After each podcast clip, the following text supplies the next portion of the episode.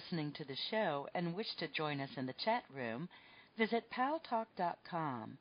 Go to the social issues, select other, and enter the UFO Paranormal Radio Network. Hello, this is Angela Thomas with a message about living life to the fullest. As a psychic clairvoyant, I often give insights to one's career path, financial situation, or relationship. Whether one is happy or not in their current situation, where he or she is right now is an important part of learning valuable lessons that can lead to fulfilling one's life purpose. If I can offer you insights, feel free to contact me at 636 278 2272 Again, 636-278-2272 or visit my website, angelathomas.org. I'm considered a psychic psychic, so I provide accurate and detailed psychic readings for individuals as well as groups. Remember, no matter what influences your life at the moment, live life to the fullest. Stay in gratitude, count your blessings, and prepare yourself for more opportunities around the corner. I'm Psychic Angela Thomas, and my website is angelathomas.org.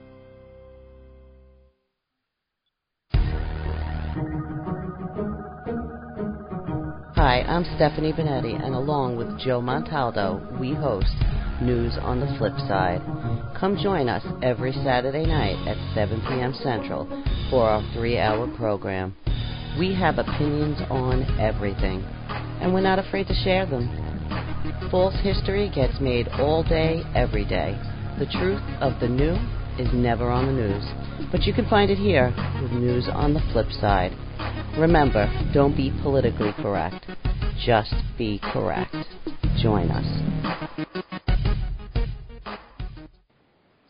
If you are listening to the show and wish to join us in the chat room, visit paltalk.com. Go to the social issues, select other, and enter the UFO Paranormal Radio Network. I had had enough. Well, you drove out there into the middle of nowhere and had some sort of loud verbal display challenging ET in general out oh, in the middle of nowhere. That's what I was doing. I actually had a uh, pistol in my hand at the time. Um, I was really ticked off. When I was having this fit, I had I was waving the gun in the air, okay, and I had this fit. And at this moment, I said, okay.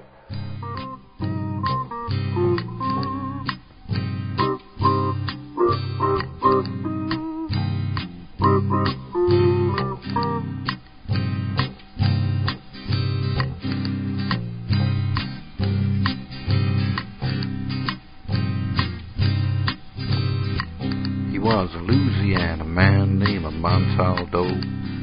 Folks around called him Six Gun Joe. Worked with Icar, don't you know? Investigating UFOs. Out for a drive with a gal one night. They stopped to check out the reporting site. When an alien lit right there on the ground, commenced to throwing his weight around. Now, old Six Gun didn't take too kindly to that kind of thing, especially without Vaseline or anything like that, you know. Seriously. Well, Six Gun looked that critter right in the eye and said, Any last wish before you die, yo? reach for his gun, quick as a twitch, and said, Fill your claw, you son of a bitch. Now a legend spread across the land about this pistol waving man. But if you're from space or from Earth below, you don't give no lip to Six Gun Joe.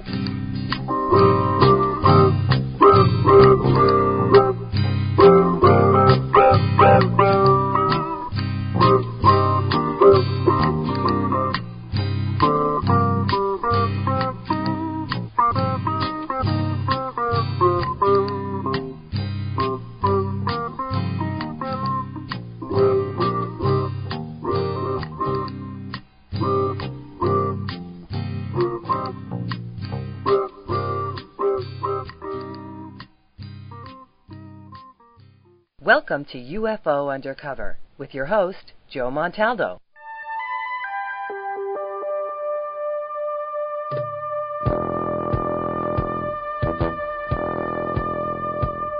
Tune in to UFO Undercover Wednesdays at 8 p.m. Eastern with your host, Joe Montaldo, right here on the Paranormal Radio Network.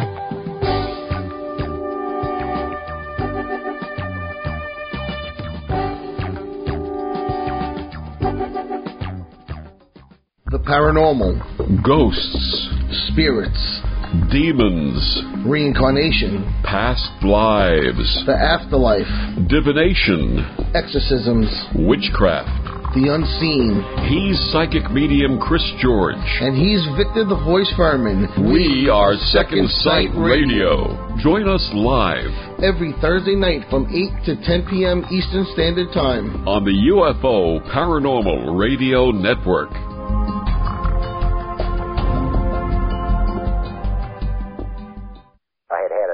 Well, you drove out there into the middle of nowhere and had some sort of loud verbal display challenging ET in general out oh, in the yeah, middle of nowhere. that's what I was doing. I actually had a uh, pistol in my hand at the time. The paranormal, ghosts, spirits.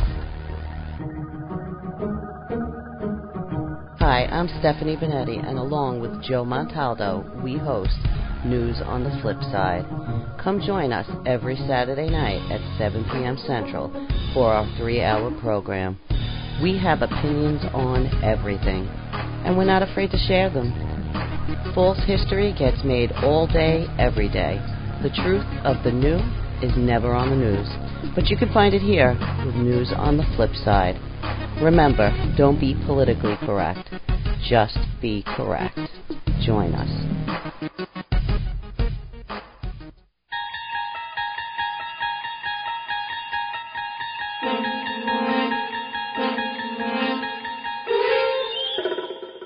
You're listening to UFO Undercover with your host, Joe Montaldo, right here on the Paranormal Radio Network.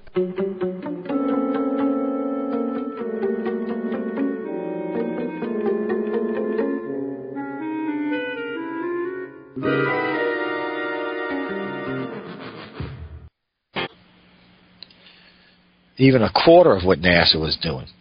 Um, so I'm really impressed with the three the three space programs, the three spaceships that they're building. Uh, I think they're going to all help us long term, and I really think uh, they'll be part of uh, the future. I think they're going to choose more than one. Maybe they'll go in, in one of the shuttles, uh, but I really do think they're going to choose more than one. I think they're going to be developing other craft because they are developing. Well, there's six companies developing the new Mars craft. Have y'all seen it? There's a couple of different names. Uh, there's a couple of cool ones. And then there's a group in NASA working on, oh my God, faster than light travel as we speak. So, um, fun things for the future, maybe. Maybe. Interesting stuff at the least. Uh, we are going to see a, a, a bigger push to go to Mars. I got to say, somebody told me they couldn't believe how many people applied for the one-way ticket to Mars. By the way, I did. Um, it's it's I got to say, I was disappointed by the amount of people. I thought it would be a much higher number. Don't get me wrong; it was a lot of people, but um, I thought it would have been a bigger, a higher number than what it was. So I was kind of disappointed by it. But you know, it is a one-way ticket to Mars. You know, after all, you're there, you're stuck. Too bad, so sad. Uh, all you can hope is they send some people along, you know, next time. And that was really the goal: send a group, establish a colony, and then every was it every two years, or every four years, send another group. For like 100 years, they want to do this. And eventually, you'll have a nice sized colony on Mars. Uh, big, sprawled out, growing colony, each time bringing new technology and new gifts and stuff. So, and eventually, they'll, they'll build technology to go back and forth. And, and really, that's what we're going to talk about tonight is, is Mars itself. Uh, Mars has always one, been one of my favorite subjects. I have been posting some links today about different, anom- different anomalies on the face of Mars. I know a lot of people hear me talk. Um, I've talked about the, the different tubes in Mars and different things. We're going to play a little clip here. It's a couple of minutes. I think it's four or five minutes. This is about the tubes on Mars. Uh, we'll talk a little bit about that when we come back. We'll talk a little bit about the pyramids, the face, and then we'll talk about some other anomalies on Mars that I find kind of fascinating. Um, you know, some people keep saying they find in uh, fossils. There are some things every now and then I see some stuff that could possibly be a bone, but it also could possibly be just some kind of rock that was eroded very strange from water. But let me play this little clip. I haven't heard this clip. I'm going to hear this clip with y'all. Somebody sent me this today, so we're going to check it out. Uh, and there's a little mo- one minute one after that, and then we'll uh, come back and talk about this. So hold on one second.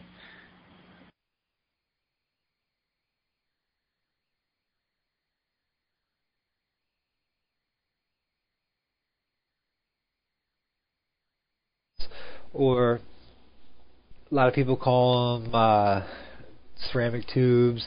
Uh, it, it depends on where you go and who you listen to.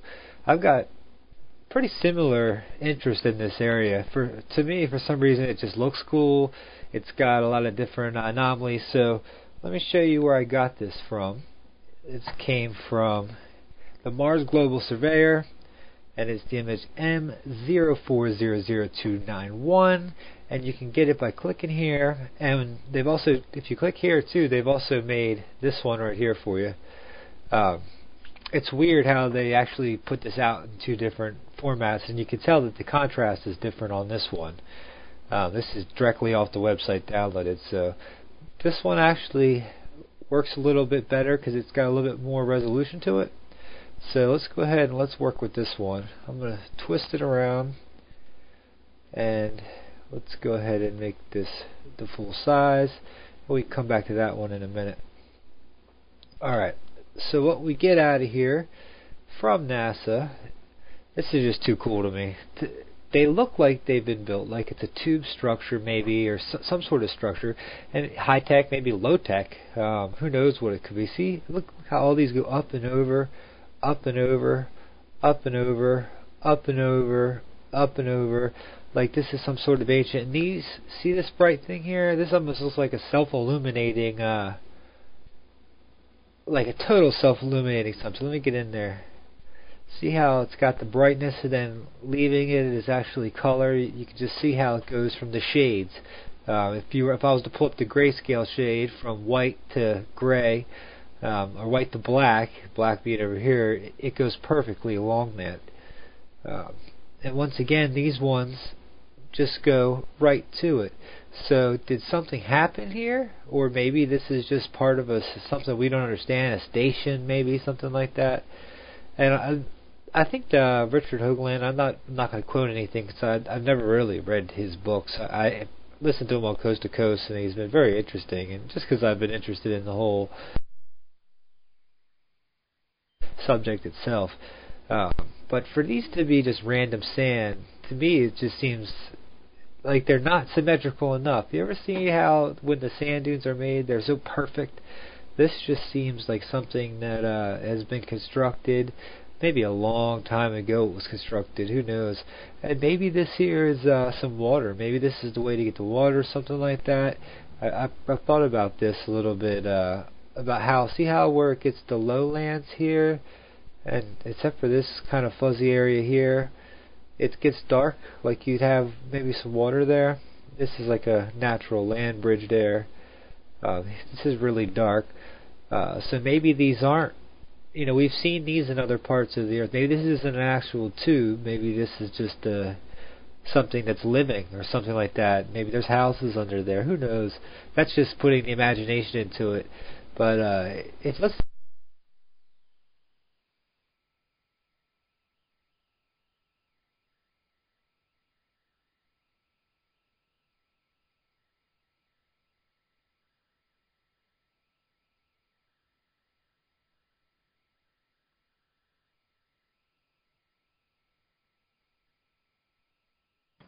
All right.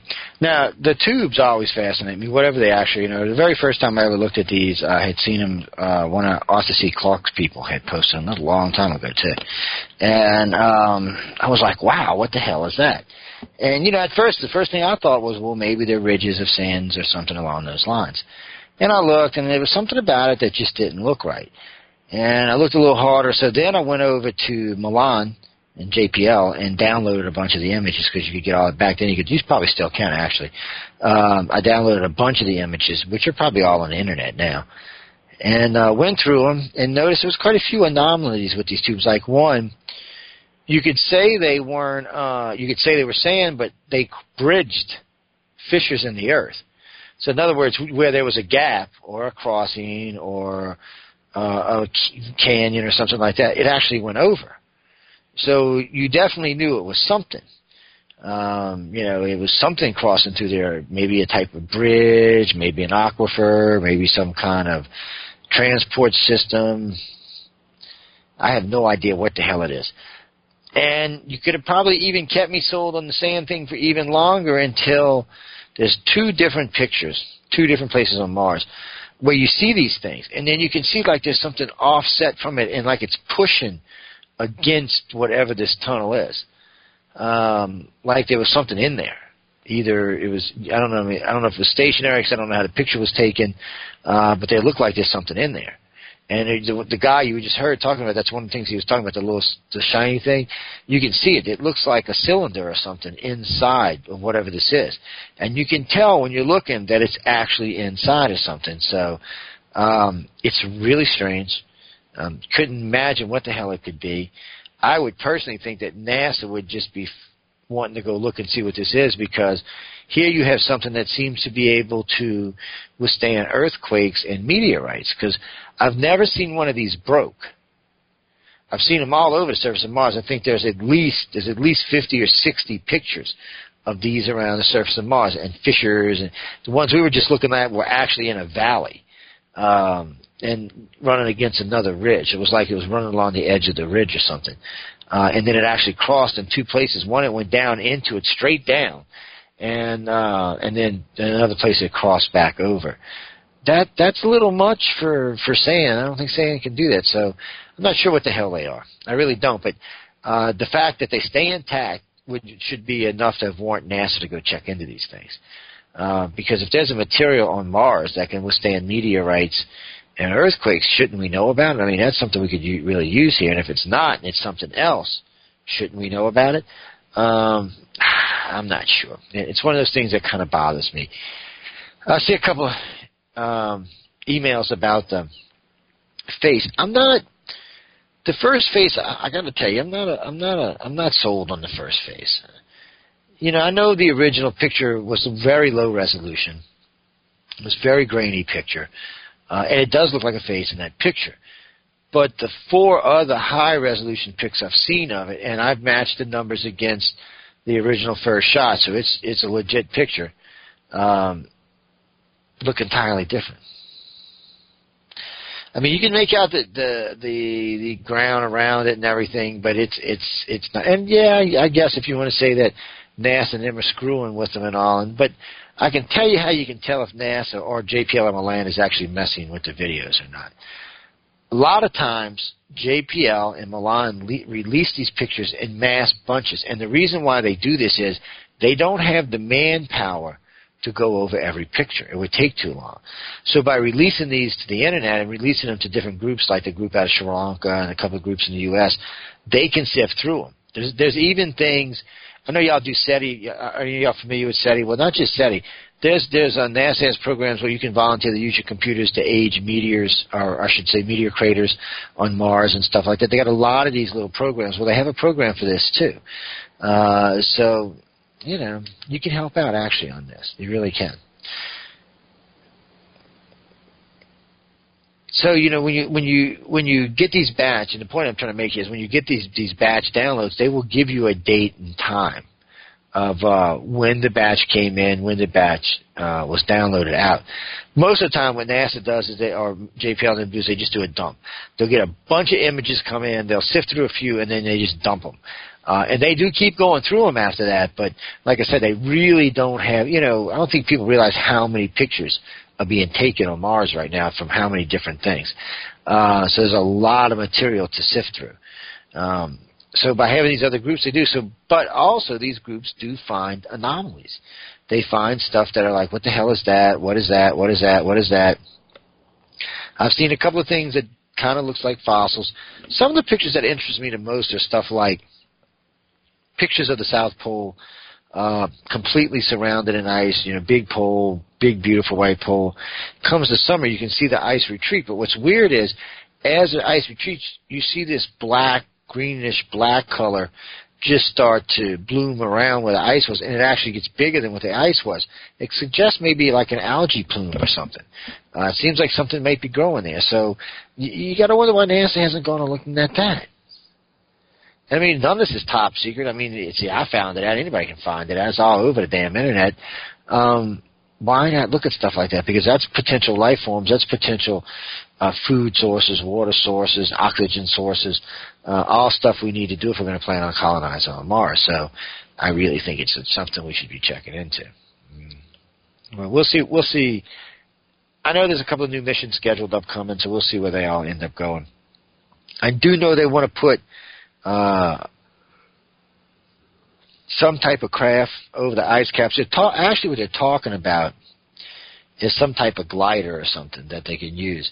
But most of the stuff they're going to use there is going to be solar powered. So I guess they're going to have to build a plane, maybe with a little baby nuclear battery in it. You know, maybe a plasma drive or something, uh, something that can stay up in the air for a while. I guess the plasma might be too heavy; it might fall out of the sky. But uh, something because you're not going to be able to land it all the time, and in a way you can land the damn thing. Uh, too many rocks, too much debris. I just, I just don't know if you can do that part. But um, maybe a balloon kind of thing. Now, I guess now that we've got all these drones, now I guess we could send some kind of square drone there that goes up and down and goes back and forth. I guess you could land it uh, and see what happens. It just, it just seems like we should be exploring Mars at a greater rate than what we are now getting back to the picture for a minute, um, I do like the picture for one thing that it stirred a big buzz about Mars, and I got a lot of people interested in it. And it made a lot of people take a second look at Mars. Um, and the reason why is it's important now at least, you know, as a kid, there was no life on Mars. Well, when I was a baby, there was ta- there was supposedly water on Mars or, or canals or something. And then all of a sudden, you know, no, we know what it is now. It was launched from telescope, blah blah blah. Uh, no, no, no, no, no. And then by the 70s, there's no life. It's a dead planet. Even though Viking, uh, what is it? Was it pneumonia or oxygen? Found one or the other. Uh, both can only be created by something alive. So I was kind of like okay, but we just forgot about it. And then remember, the rovers have found this stuff. So, and we've got satellites now that have actually measured uh, several different things in the atmosphere, like methane, uh, which usually come from rotting vegetation or from certain types of animals, and uh, they're kind of like, wow, what the hell? Where's this coming from? So, there's there's definitely anomalies on Mars outside of just what you see on the surface that are most interesting you know, Olympus Mons alone, which is the biggest volcano in the known solar system, um, do you realize the size of diamonds that might be in there because of the amount of pressure that huge ass volcano is putting on stuff? I mean, you think about a diamond, you know, like the Pink Panther diamond. What is it? The size of a uh, 360 carats or something. Think of a diamond about the size of your uh, well, your Volkswagen Beetle. Think about think about it from a science point of view um, what could be done with that? Could it be used for storage? I, I got to say, there's a lot of interesting and fascinating possibilities with stuff that could be found on Mars. Um, but maybe it wouldn't be as big. Maybe because the lack of gravitational fields on Mars, maybe that would cancel that effect. I don't think so. That was a big ass volcano. But more importantly about that big volcano, it was like a giant cannon shooting rocks at Earth. Okay, remember, it was shooting rocks at Earth. Uh, every time it exploded, it was dumping debris all over the solar system, and a lot of it ended up right here on our planet. And some of it suggests that there was some types of life on Mars. Now that we found out that the plankton can live on the space station outside and even multiply, it suggests that life could have easily transferred itself from Earth to Mars, or Mars to Earth. Um, not saying that you know that we the the man that's here today came from Mars, but there's a lot of stuff that makes you wonder. Um, a lot of anomalies that makes you wonder.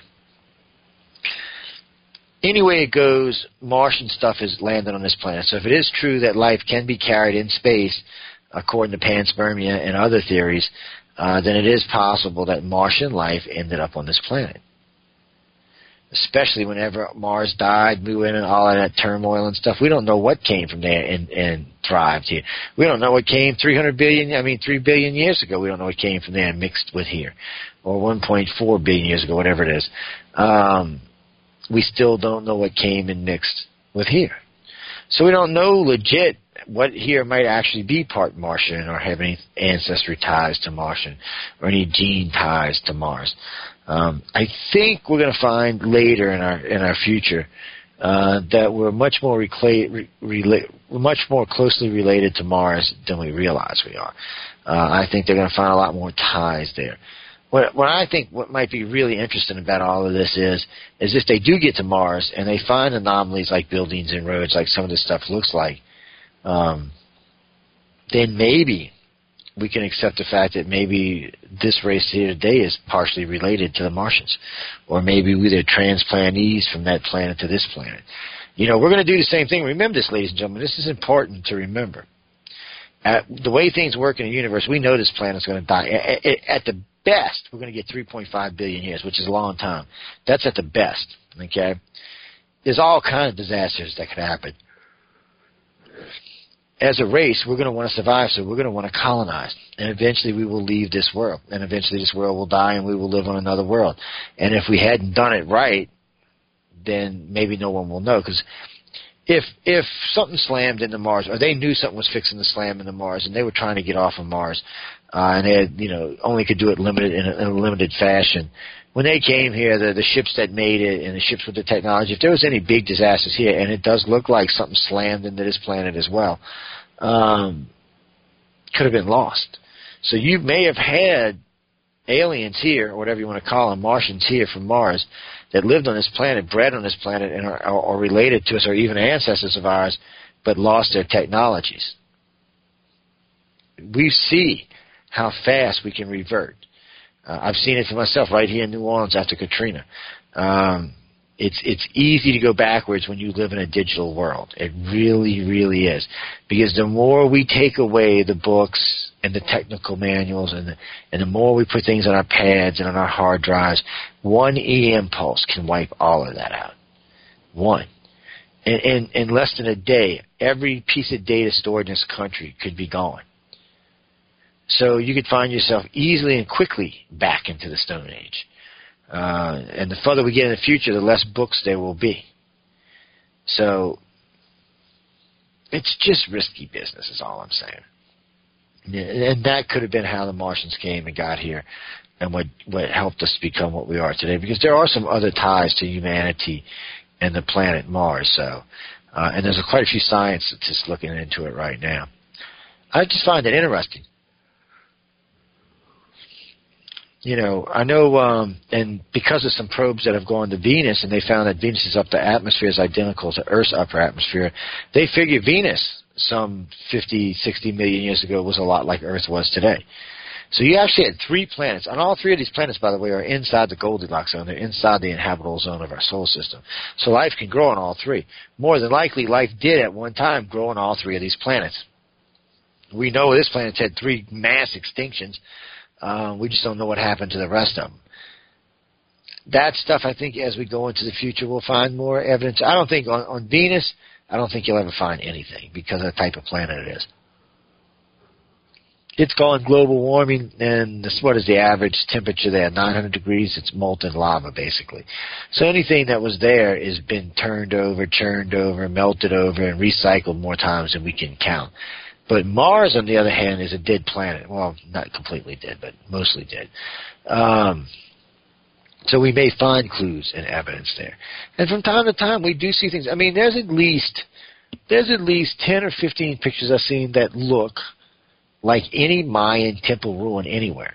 You know, matter of fact, just to put this in perspective, a friend of mine sent me. This was about ten years ago. He sends, sends me a picture being a smartass that he is, he said, "Look, look at this new Mayan temple they found." I'm looking. I'm like, "Wow, that's kind of cool." And then I'm looking at him. I said, "Well, where's the jungle at?" He said, "Oh, it's in the desert." I said, "Well, how the hell had they been missing it for all this time? It's in the desert." And he, he types back, laughs out loud, laughs out loud. I said, "What the hell's going on?" He said, "That's from Mars. It's a Mars." He said, then he sent me the JPL in Malin type-in number or um, uh, count. Well, not count. What the hell they call it? A little tag number they put on all this stuff. Um, so uh, you know, the picture was legit. I've seen, like I said, I've seen probably about two dozens of these. Um, so it, it looks like any any ruin you would see anywhere, the Mayan ruins, ruins in the Middle East, ruins in India. Um, there's one picture, you know, that sunken city they just found off the coast of India. Well, not just found a couple of years ago.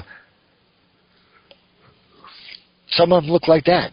I mean, but it looks like ruins. You can you can tell these are squared areas, walls that were up I mean, it looks like any set of ruins you've seen anywhere on this planet, anywhere.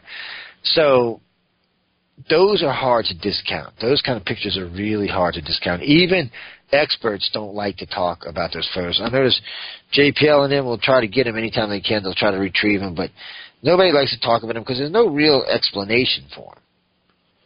You know, here you've got what appears to be ruins on Mars, some type of ruins on Mars, you know, some type of buildings or, or some type of epic center or something along those lines. It just, but it's, it's Mars, you know, it's not supposed to be anything on Mars. Mars never supposed to have developed life. Even though most scientists say, today say that Mars had life on it, and uh, even probably had a lot of life like us, for us like at one time or another. So, it is encouraging to see science take a different stance on a lot of stuff. It's encouraging to see that we may actually find something that resembles life on Mars. Um, Jeffrey, to answer your question, I'm not sure if um, it, it, evidence for intelligent life. It, that's a tough one. If if if, if these are or or ruins when we get there, and we'll know that when we get there uh, then we can say yes, there was one time intelligent life on Mars. If they're not, and there's some just kind of weird uh, anomaly, then we won't know. I mean, the only way we're going to ever know if there's life on Mars is if we go damn look. That's that's the only way we're going to know. Um, and we're going to have to get out there and look. And we may not have to look that hard. I mean, we might, we may not. But I would look at it like this: if you were living on a dying planet and you knew the planet was dying, and you were going to run out of this, that, and the other thing, I would have started migrating towards the north and south poles because you know that's where things would have held up longer. There would still been water there. Uh, you may have been able to maintain oxygen or whatever they breathed um, uh, in underground facilities there quite quite easy. There's places on Mars. I mean, you could go underground, like Olympus Mons. You could probably go in there and find some big areas, open areas where you could seal yourself in and uh, set up your own oxygen form and your own waterways and stuff like that. So as long as there's water there, you could probably do it set up self self sealed, self contained systems.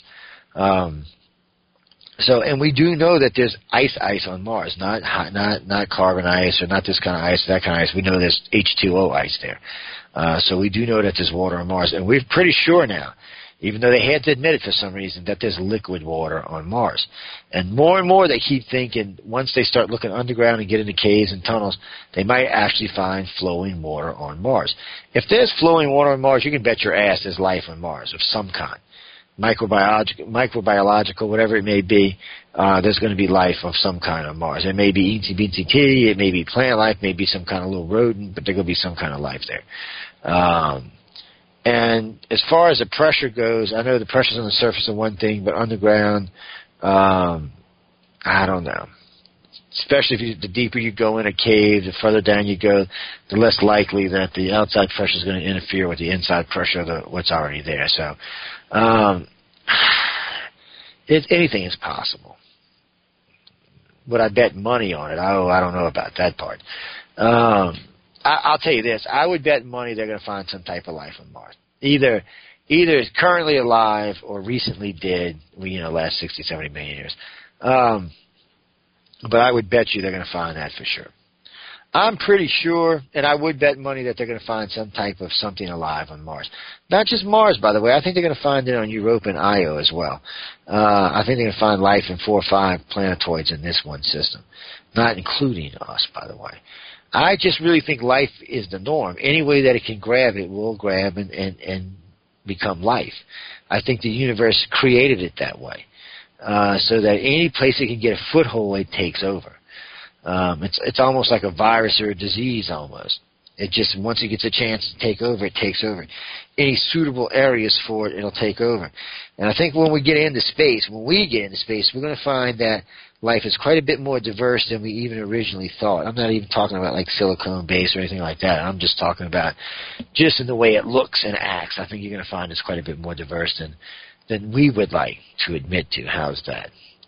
Now, you know, I got to say, a lot of these anomalies I'm not real impressed with. I, I, I see a lot of footage and a lot of people sending me stuff, and a lot of them I do consider to be how can I say this politely, um, garbage, but uh, there are some good ones out there. No, the Volkswagen one was not good. That was just stupid. Uh, I'm sorry, come on. Let's see. I've seen a Volkswagen on Mars, a pickup truck on Mars. I've seen a boat on Mars. No, I'm not. Be, I'm not buying it. Unless ET's drunk and dropping shit out the, the back of the trunk, I'm just not buying it. Um, but I have seen other anomalies on Mars.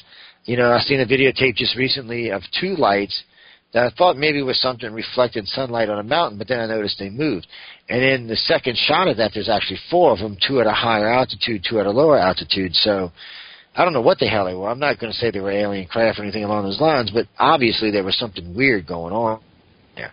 Uh, worth investigating. Yeah, see, if you had humans there, you'd go check that shit out. Uh, you'd get your little drone out, fly it over there, see what's going on uh, a camera on it and check it out and see what it is. Um, hopefully it wasn't a UFO that shot it down. But and to answer a question I seen earlier, well, I guess if there's UFOs and aliens flying around on Earth, it would be possible that there's UFO and aliens flying around on Mars. Uh, have I seen any strong proof of that? No. I have seen some very interesting anomalies. I've seen some very interesting video clips that show some weird shit flying in the sky, which anytime you see anything in a Martian sky, you got to be kind of like, what the hell? But can I categorically say it's extraterrestrials? No, I can't. And for the simple fact that I do think our government has technology currently that can reach Mars and, in well, just in a couple of days. I don't think it takes. I think that uh, the triangles can get there quite easily. Uh, I, I think that they were designed just for that, running around inside the solar system. Um, that and, and being able to hit a strategic target from space uh, in an instant. So um, I think that's what they were designed for. I don't know where we got the technology, if it's legit technology, if it's alien technology, I have no idea. Um, but I have no doubt that the TR-3Bs exist. I've seen them personally, so I have no doubt they exist. And, I, and I've, I have personally taken more than 200 reports of TR-3Bs flying around the country, and and we've got way more than that. But what's so interesting about these is they show up in all the same locations that we used to get UFO reports of a black flying wing or a black flying triangle, which was the X-117 stealth fighter. Uh, later on, that's what we found out it was. So these things are flying in the same places in Nevada, in, Cal- in, in Southern California, in Nevada, in Arizona, in New Mexico, and off the Pensacola coast, uh, which has got the largest uh, Air Force based non-nuclear testing facility in the United States is right there. So uh, we get a lot of reports of them flying around, a lot of stuff going on. So the thing of it is, is keep looking up, keep looking at the skies, but those are ours. They're not ETs. They're not advanced enough to be ETs. They're advanced enough to be ours, plenty, but they're not. They're not. I don't think they can go faster than light or um, even leave the solar system. Um, but I do think they can fly to nearby planets in a relatively short amount of time. So we'll see what happens. Um, you heard it here first when that starts happening. But um, I remember when we, we were reporting the X-117s from MUFON, I told everybody then, I said, no, these are these are belong to us. These are definitely not, definitely not ET. And of course, it turned out not to be ET, and it turned out to be the X-117 stealth fighter, which, you know, so it's, it's why I harp on these things with people. Now, so if the TR-3Bs do exist and they can go to Mars, you can't rule out that some of the stuff seen is just us. You don't ever think, people, that there won't be a military arm on Mars and a civilian part. Um, we always have done it that way. So while we're exploring, there'll be military there as well as us, and they'll be establishing places on there and and, and deciding what they're going to do. Now, I got a question for everyone listening tonight. I should put this up as a poll, a weekly poll. Do you think the first person, the first country to reach Mars, it should be a state of that country? Right? You know, first person to put boots on the ground is what I'm saying.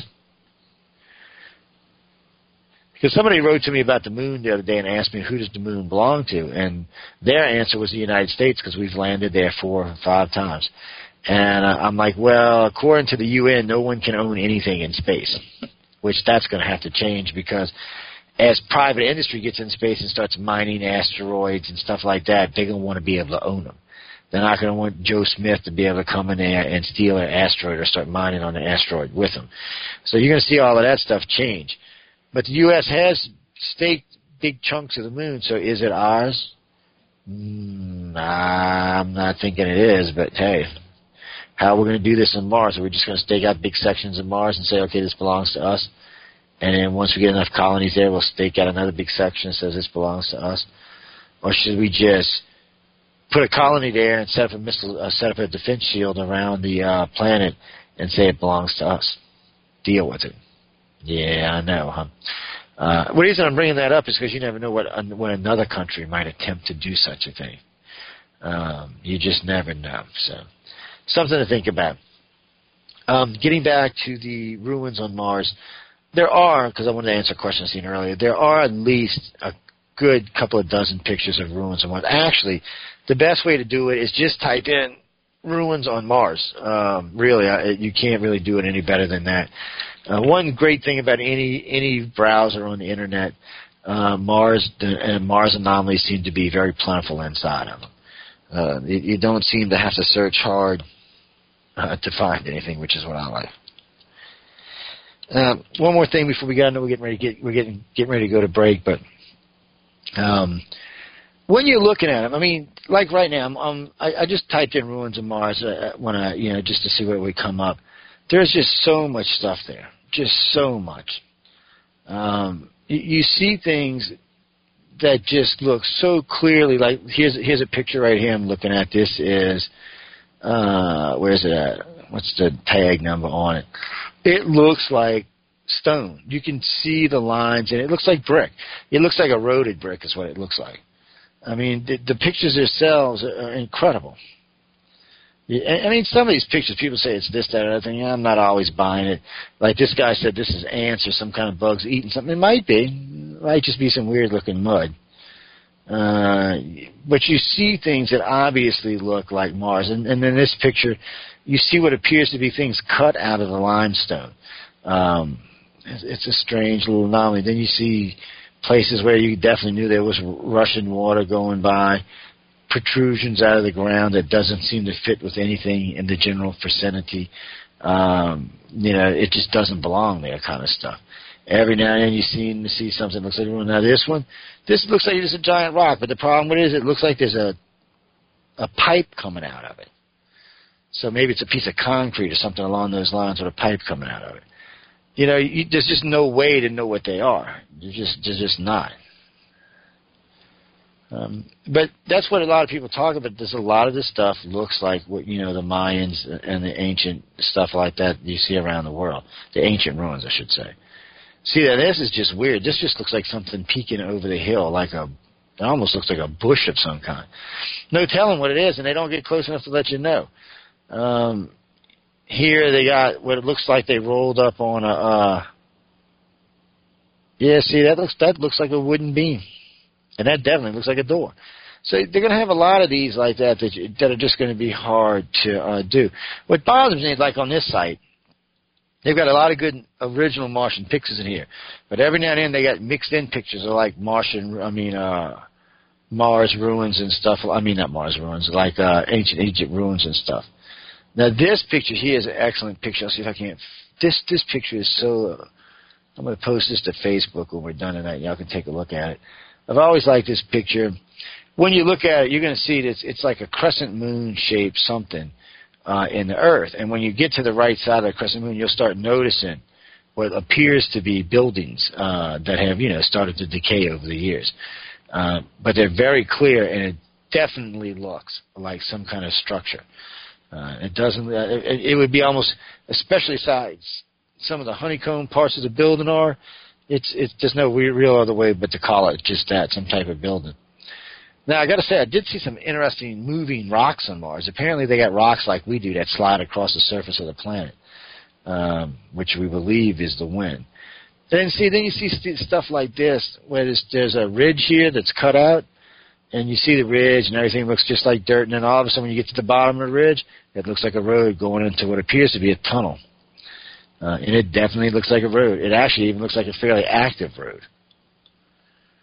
So you just never know what this is. And, and not that I'm saying all this is, is what that is, it's just some weird things. This rock right here, doesn't look like a rock. It's too smooth or something. It looks more like some other type of material. There's just a lot of interesting stuff there. Um, there's lots of places where you see things that Uh, you got to kind of wonder what they are. And then you see these these every now and then you see these weird craters with these weird squiggly lines, and then you got to kind of wonder what they are. And then there's a couple of these pictures of the ruins. That's why I said, look, if you gave these pictures to an archaeologist and asked him what he thought it was, which a lot of people have done over the years, they will tell you they think they're ruins. Uh, a lot of times they will tell you stuff like, "Oh, I think it's uh, um, uh, um, Mayan ruin or something." And it turns out, and when you tell them the pictures from Mars, you can just see their face. I can't tell you how many times this has been done. And it's it's just it makes you have to wonder why we don't land something there. You know, why aren't we landing something there? And then you see these obviously areas where there's stuff protruding out of the ground that don't belong there. But I mean, that doesn't mean it's a. Uh, uh, see, that looks like another road. Forbidden history, grisly ghosts, monstrous cryptids, and harrowing folklore dominate Japan's history and culture.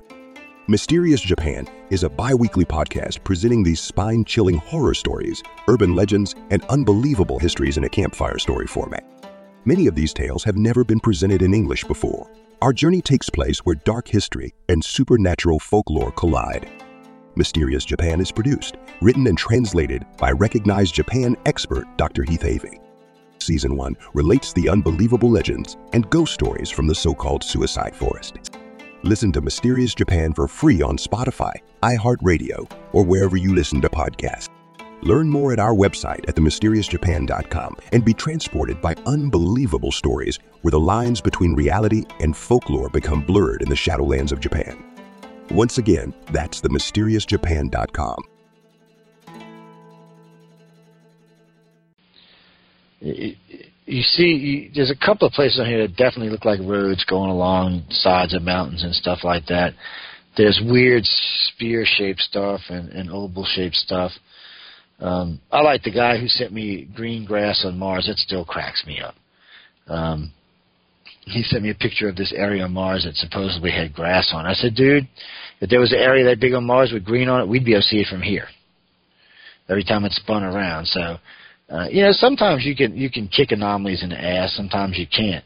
Most of the faces on Mars you can kind of kick. There are some interesting uh, things on there.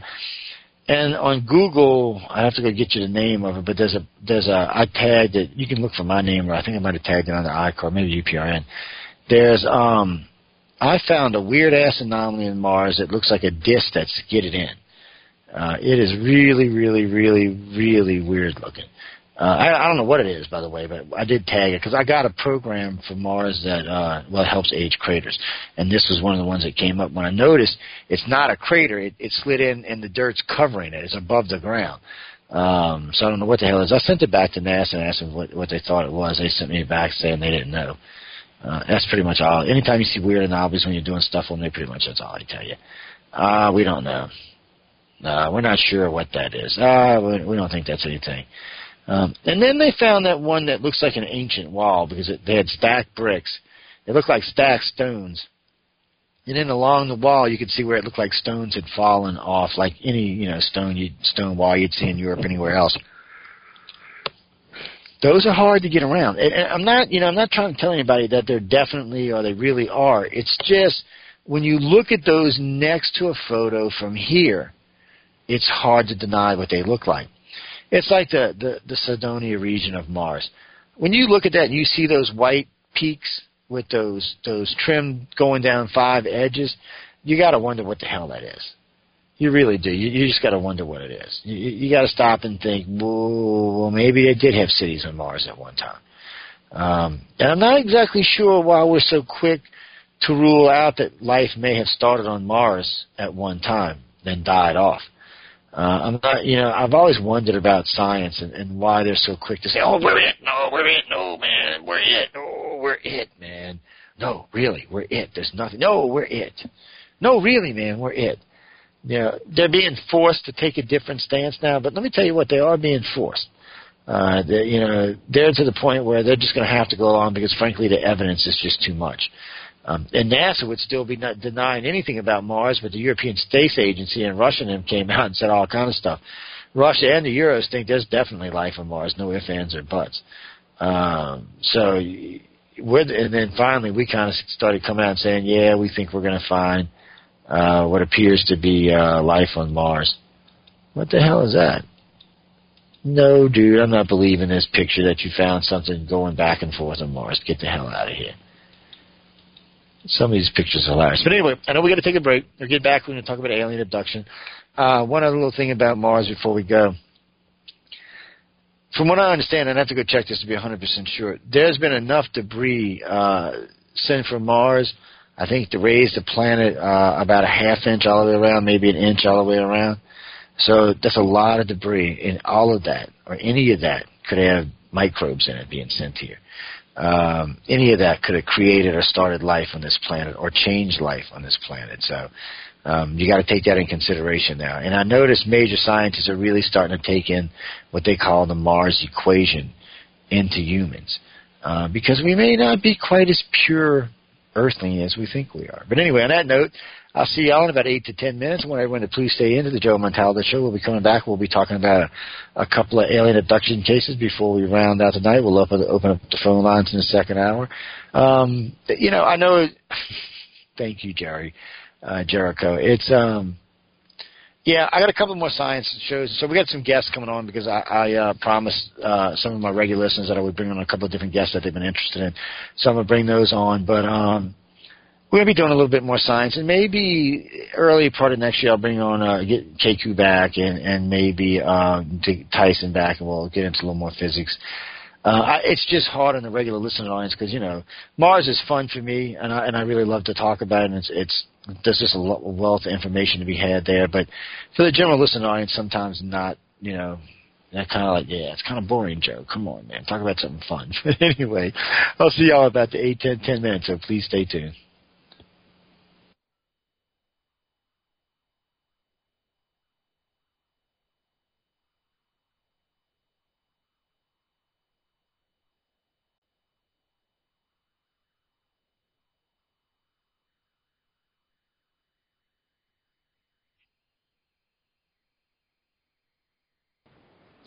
If you are listening to the show and wish to join us in the chat room, visit paltalk.com. Go to the social issues, select other, and enter the UFO Paranormal Radio Network.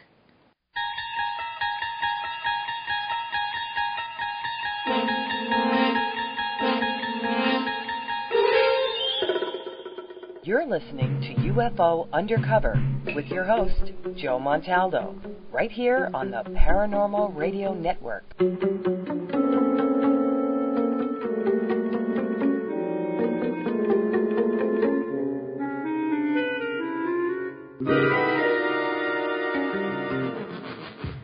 Hello, this is Angela Thomas with a message about living life to the fullest. As a psychic clairvoyant, I often give insights to one's career path, financial situation, or relationship. Whether one is happy or not in their current situation, where he or she is right now is an important part of learning valuable lessons that can lead to fulfilling one's life purpose. If I can offer you insights, feel free to contact me at 636 278 2272 Again, 636 278 2272, or visit my website, angelathomas.org.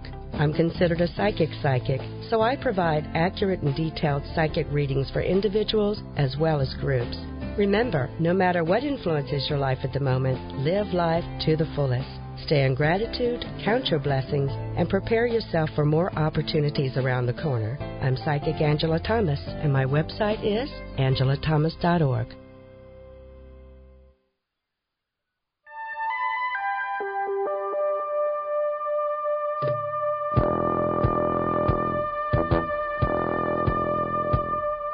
in to UFO Undercover, Wednesdays at 8 p.m. Eastern, with your host, Joe Montaldo, right here on the Paranormal Radio Network.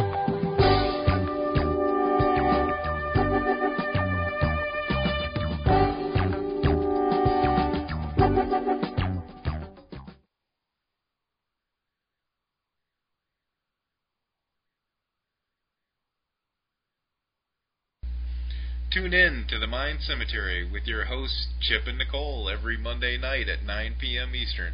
exclusively on the UFO Paranormal Radio Network. We delve into UFOs, abductions, ghosts, aliens, conspiracies, and cryptozoology. And how could you ever forget about those creepy topics you won't hear on your local news? This is where I would insert my obligatory skeptical statement. The Mind Cemetery, where the paranoia about the paranormal comes to rest. Follow us on Twitter and subscribe to us on Facebook. Also, check us out on our website, mindcemetery.com, for show updates and the critically acclaimed Mind Cemetery blog. It's not critically acclaimed, but you should check it out anyway. mindcemetery.com. The paranormal, Ghosts, spirits, demons, reincarnation, past lives, the afterlife, divination, exorcisms, witchcraft. the unseen. He's psychic medium Chris George. And he's Victor the Voice Furman. We are Second Sight Radio. Join us live Every Thursday night from 8 to 10 p.m. Eastern Standard Time. on the UFO Paranormal Radio Network.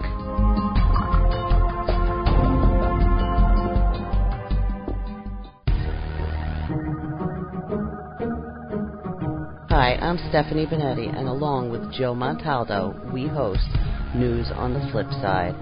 Come join us every Saturday night at 7 p.m. Central for our three hour program. We have opinions on everything, and we're not afraid to share them. False history gets made all day, every day. The truth of the new is never on the news, but you can find it here with News on the Flip Side. Remember, don't be politically correct. Just be correct. Join us.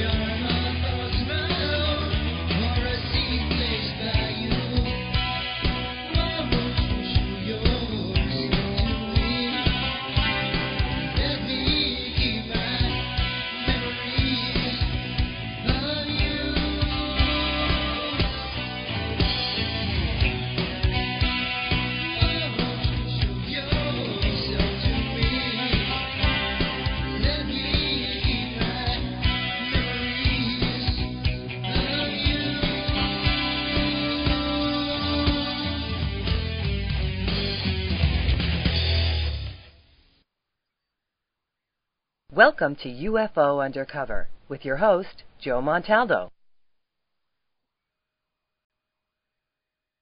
Welcome back, everyone, to the second hour of the Joe Montaldo Show. Hope y'all enjoyed the first hour. Uh, to all the wonderful smart-ass comments I got about doing sign. Guys, I can't help it. Um, y'all are going to, look, look, y'all bitch when I do too many gas, You bitch if I do too much signs. Anyway, y'all will be stuck on gas for the, about the eight, next eight or ten weeks, so nah, nah, nah, nah. But uh, until the holidays anyway, and then I'm going to use the Christmas holidays. I think we were going to do um, Abduction 303 through the holidays, but and not through Christmas. That's just not right. So um, I think starting the second week of January, running up through the end of February, will be all abductions. That's all it'll be. Uh, probably all we'll talk about, only guests we'll have on, any, anything related will be simply abduction stuff.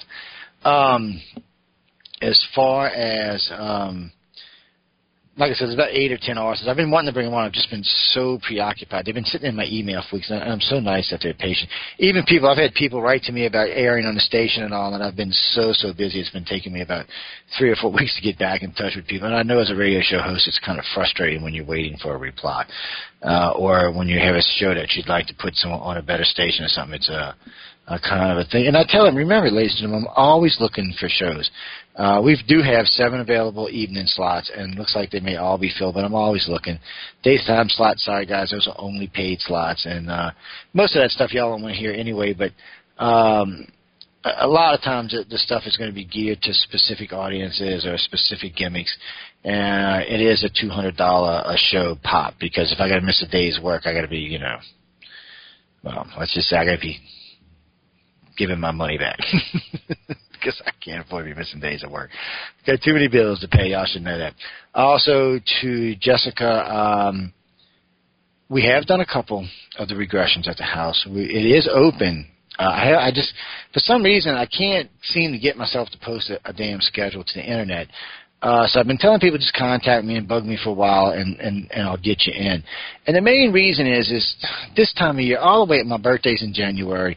Uh, we got all the holidays. So for me, starting now, uh, because the weather's starting to get cool, so it's, it's it, not yet, but it will be in the next two weeks. It'll, it'll start getting into like the 80s, and us coon asses won't know what to do with themselves because it'll be 85 instead of 95 outside, and the humidity will be 70 instead of 100. So uh, we'll be real happy with that. So I'll be outside a lot, but um, it's it's for us. We have a lot of stuff, family related and other stuff that goes on work wise through this time of the year.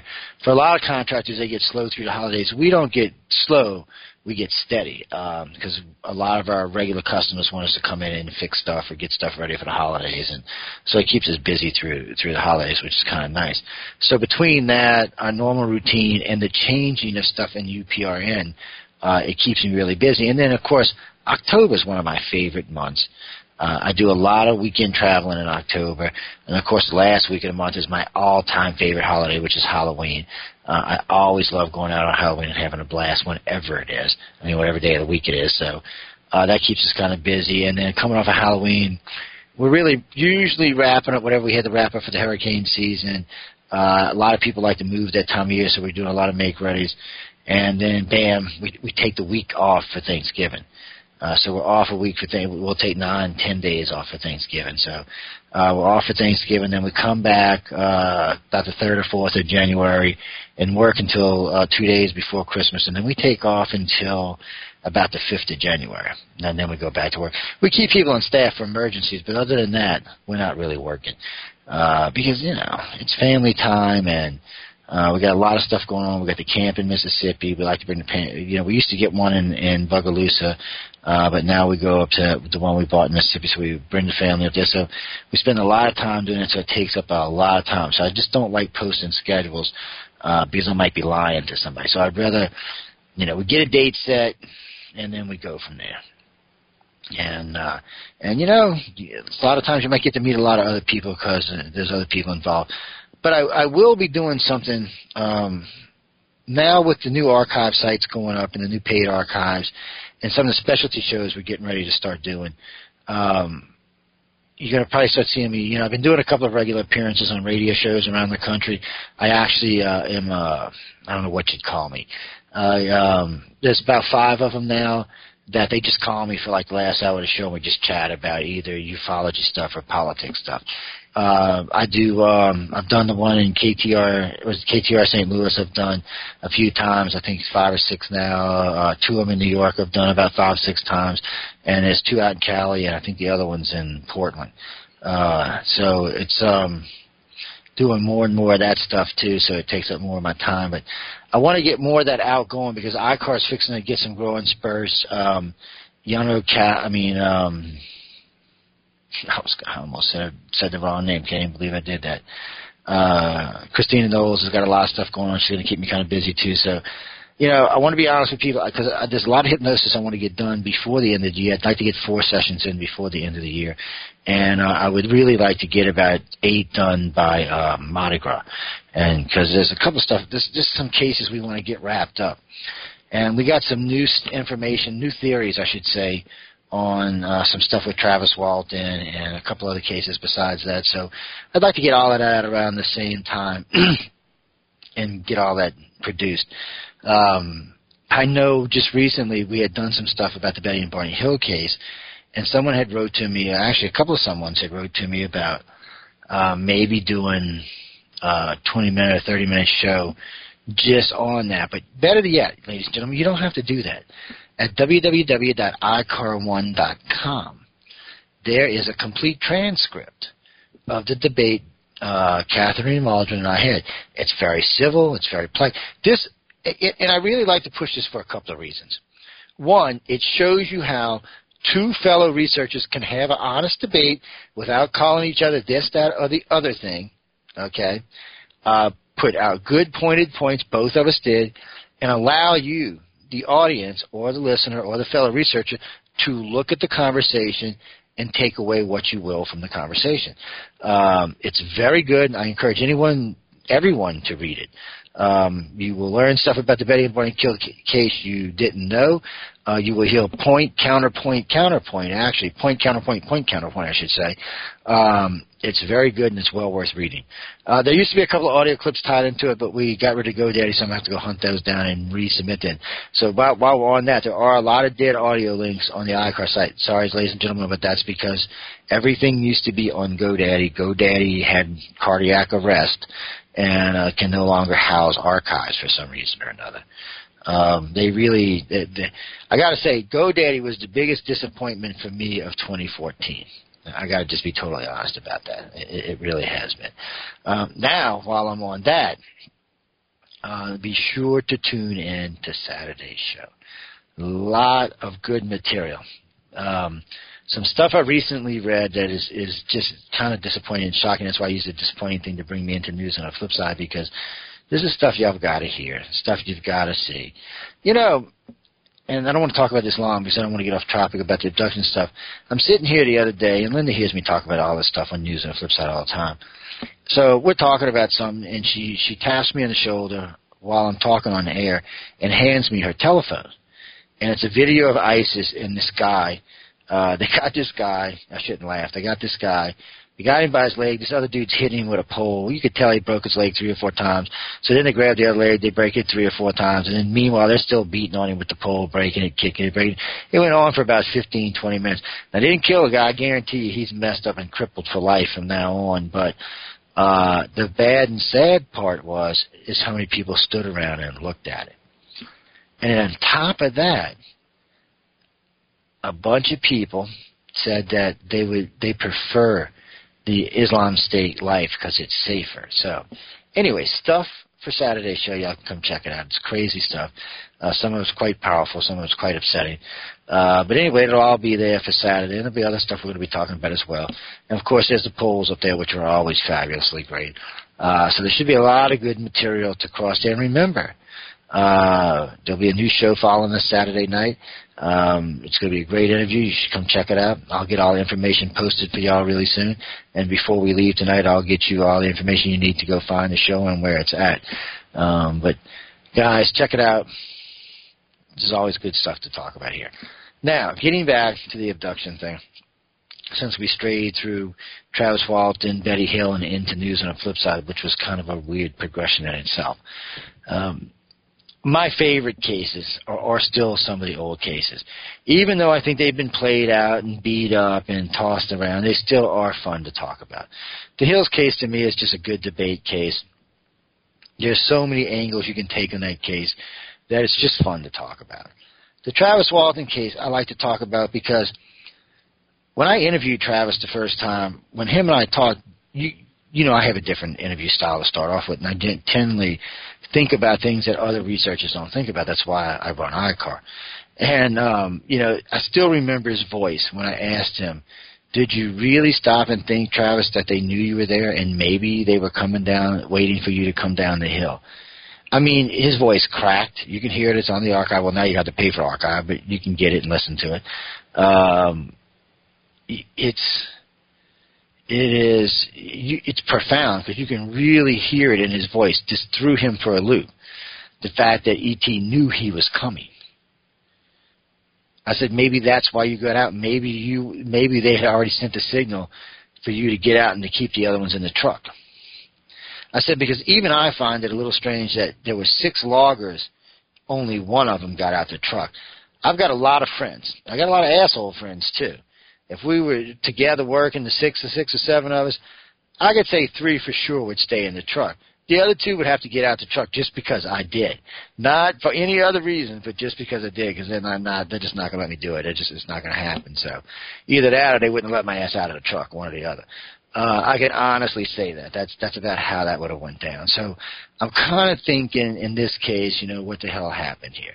Uh, why didn't anybody else get out, out of the truck? Well, you know, I'm surprised that the driver didn't get out just to look around the top, over the top of the hood of his truck to get a better view.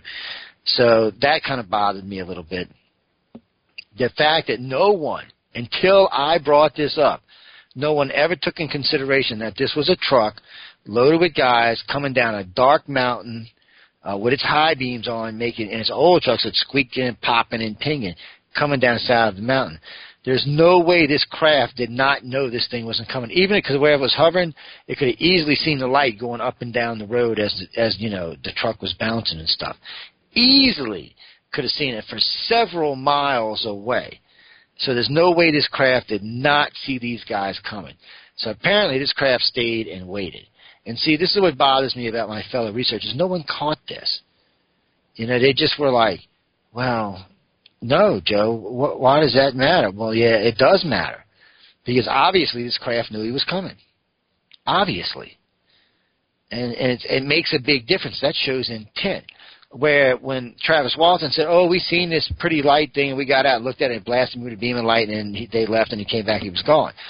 Yeah, that's all fine, but it knew he was coming.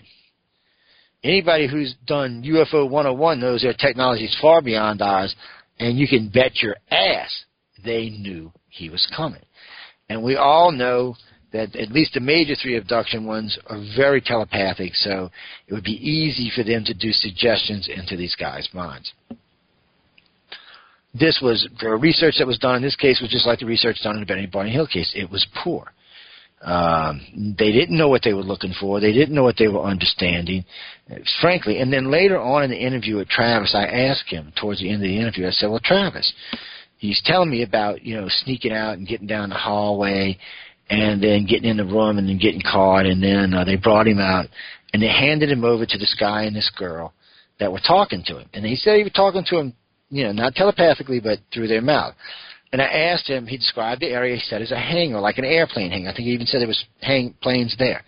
Um, and he, there was a table, he was sitting on like a, like a stainless steel table, a gurney or something. He was talking to him. And I asked him to describe the suits. Were they space suits? Were they like Center for Disease Control suits, encounter suits, stuff like that?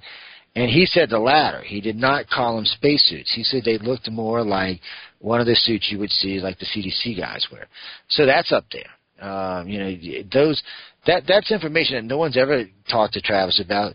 But what's important about that is is that that is not extraterrestrial. What it looks like, and we've got cases of this happening since then, is it looks like they did a handoff. It's like they handed him off to the military or to somebody. I don't, I don't want to say the military, but to some human factor that human factor is the one that put him back, and it might have been why he was gone so long. The aliens might have had him for two or three days. The human Milabs might have had him for two or three days. But when he told me, when he described those people to me, I knew right then and there those were not human type aliens. Uh, because human type aliens don't have anything to do with the type of other aliens he was talking about. So it sounded like humans. Uh, and, and that's why I asked him pointed specific questions about it. And if you listen to the interview, you can find out that it does sound like we're talking about someone from the CDC, someone from Center Disease Control, some type of organization that was worried about being contaminated and wanted to take a good, long, hard look at this gentleman to see what they can find. And that's why I bring up the Betty and Barney Hill case so much because it happened with the Hills. I don't know why people fight this so hard. The government knew about Barney, so when when it happened, they snatched him the next day so that they could do. And, and he described a lot of the same stuff, and even some of the experiments that go on are probably similar. Uh, here we are a few years later, well, about a decade later, uh, with the Travis case, and it sounds like he was handed off to the military as well. So I'm not sure what was going on there, but in these cases it does sound like that more because they talk about terrestrial technologies being involved. None of the races we, we investigate use terrestrial technologies. They don't have roller gurneys. They don't have swinging doors. They don't use hypodermic needles in the type of, like we use hypodermic needles. They use needles, not hypodermic needles. A big difference. Um, it, it's it's just the technologies are far different. So when you hear people talk about gurneys or swinging doors or maps or paperback books or paper books at all, uh, you got to kind of go, uh huh. So somebody else was involved. So in both these cases, I do think there was some government factor involved in both cases. Don't know why. Um, you know, maybe because of the way Travis was taken, they felt they needed to uh, look him over. I don't know what it was, uh, but it's very interesting stuff. And I got to say, when you listen to the interview, you can hear it in his own voice when I'm asking him these questions. And you know, when we were talking at the first break, he said, "I've never had an interview like this one before." I said, "Yeah, I asked different questions." I said, mm-hmm. "I said," and he, he asked me why. I said, "He said, did I prepare for it?" I said, "Somewhat." I said, "The thing of it for me is, Travis, is I've interviewed a lot of people over the years, and I said, when you've interviewed Stanton Friedman 10, 11, 12 times, you got to get original. You've got to ask questions he hasn't heard before." Because you know, not for the audience, because a lot of the audience is new. But I've heard him speak a lot of times. So I don't want to be bored while while I'm doing the show, so I'll ask him all kind of questions or I'll tell him stuff that'll get him off on other stuff. But um, that's how you have to do interviews. And uh, and in this case, it's exactly how Travis was done. And then there was a follow-up interview done with Angela Joiner, Um, he had done an interview with Angela Joiner, and I believe November Hanson also did an interview with him. All these interviews were probably within about nine months of each other. Uh, there's a lot of material covered in this six hours. We're going to put up as one set, by the way. Um, well, uh, what I'll do is is is it'll be a three set, or uh, you can purchase them individually. So uh, those will go up sometime in the next two weeks, so they'll be available too, so people can go listen to them. They're really, really, really good. All three of the shows are really good. They're very well worth listening to. And just to, to listen to a regular speaker get asked questions he's not used to hearing is well worth the interview itself. Um, I enjoy listening to those myself because I like interviews where you get stuff that no one else has gotten. You're kind of like, yeah, look at that. Dude, we hey, got Joe. a lot of those. Yeah. If if the if they if the aliens knew that he was coming, why did the uh, spacecraft um, zap him? Probably get his ass. Okay. They, uh, to uh, stop the to stop him from being scared and running back to the truck. I don't know. They just. I don't know why they zapped him. They they may have been just pushing him away. No, because they knew he was coming. They zapped him. They just zapped his ass because it knocked him out cold from what he said. So uh, they just zapped him. They would have So probably really zapped the rest of them if they didn't take off. Maybe they just felt like it. You know, and, and they and that probably what it was a stunner beam of some kind. So it really didn't cause him any kind of injuries or kill him like Not- they say on TV. No, no, he didn't die or anything like that. From what I understand, there wasn't no broken bones or anything like that. I mean, I know there was a lot of soreness and, and other problems that he, he's talked kind of shared about, but um, as far as I know, there wasn't any broken bones or anything along those lines. Uh, seven, I think it was five or seven days at a time. I have to go look for sure, but um, he had been gone a little while, and uh, that's really is the signature thing for that for his case is the amount of time he was actually gone.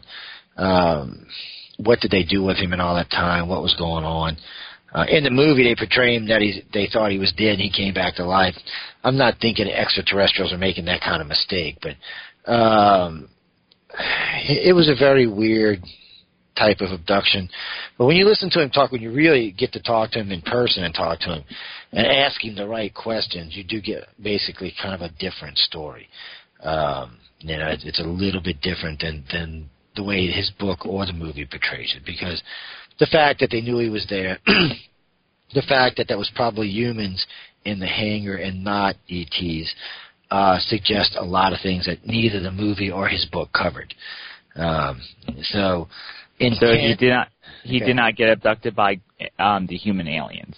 No, the what he describes on a ship are not human aliens, and the only thing he described as humans is the things inside the hangars, and he said they spoke English, not not telepathically, but spoke English, and and you know just English English. So I, I didn't ask him if there was an accident or anything like that, and um, you and when I asked him about the outfits because they were in in protective gear, he said it didn't seem like spacesuits, not like Apollo suits or anything like that. So. Um, it that suggested that these were contamination suits, and they were worried about being contaminated by whatever he was exposed to on board of an alien craft, which makes total sense to me, because the human aliens wouldn't have been in a spacesuit unless they were that original species that the Sumerians talk about. They can't breathe our atmosphere, but I don't know what they would be doing here in the first damn place. So, um, it's Now that that, that cle- clears it up for me now. Thank you. it's it's it's one of those things that you get you, you got to look at it all the angles and see what's going to come out. But and then there's always room for things that might change it or new interpretations. It's just the the Travis case is an interesting case, but when you add the the fact that the aliens knew he was there and that he was handed off to the government, suggests that it may not have been completely arranged, but more than likely, if that was a scout craft of some kind, while it was going up that mountain, it spotted them and decided that was the clear and decided to stop and wait for him. Um, and when they got there, they just you know, called him and he out he came like a dumbass, and zap, they got him and the guys drove off. Um, that wouldn't be the first time that that scenario has happened, by the way. So I mean, it won't be. It probably isn't the last time that that scenario has happened. So when you look at it like that, you, you got to kind of wonder what exactly was going on. And then we found out, and I asked him about this on the show that night too. we had found out that there was actually a gentleman from the CIA had been in this woods the night, the same woods, the night Travis was abducted. It's almost like he was monitoring the abduction itself. Don't know what it means. It's just fishy, and we'll leave it at that. May not mean You know anything. which branch the CIA? Nah, it might. You know what, Callie? It might be on the archive, so you might check the archive and see. But um, I, I may have been something I asked him. It may not have been. And um, we talked about that a little bit and a couple other things. But there was several new things that came out on that show about that case that no one had ever talked to to him before about. And you could tell he was quite happy at the end of the interview. I asked him. He was.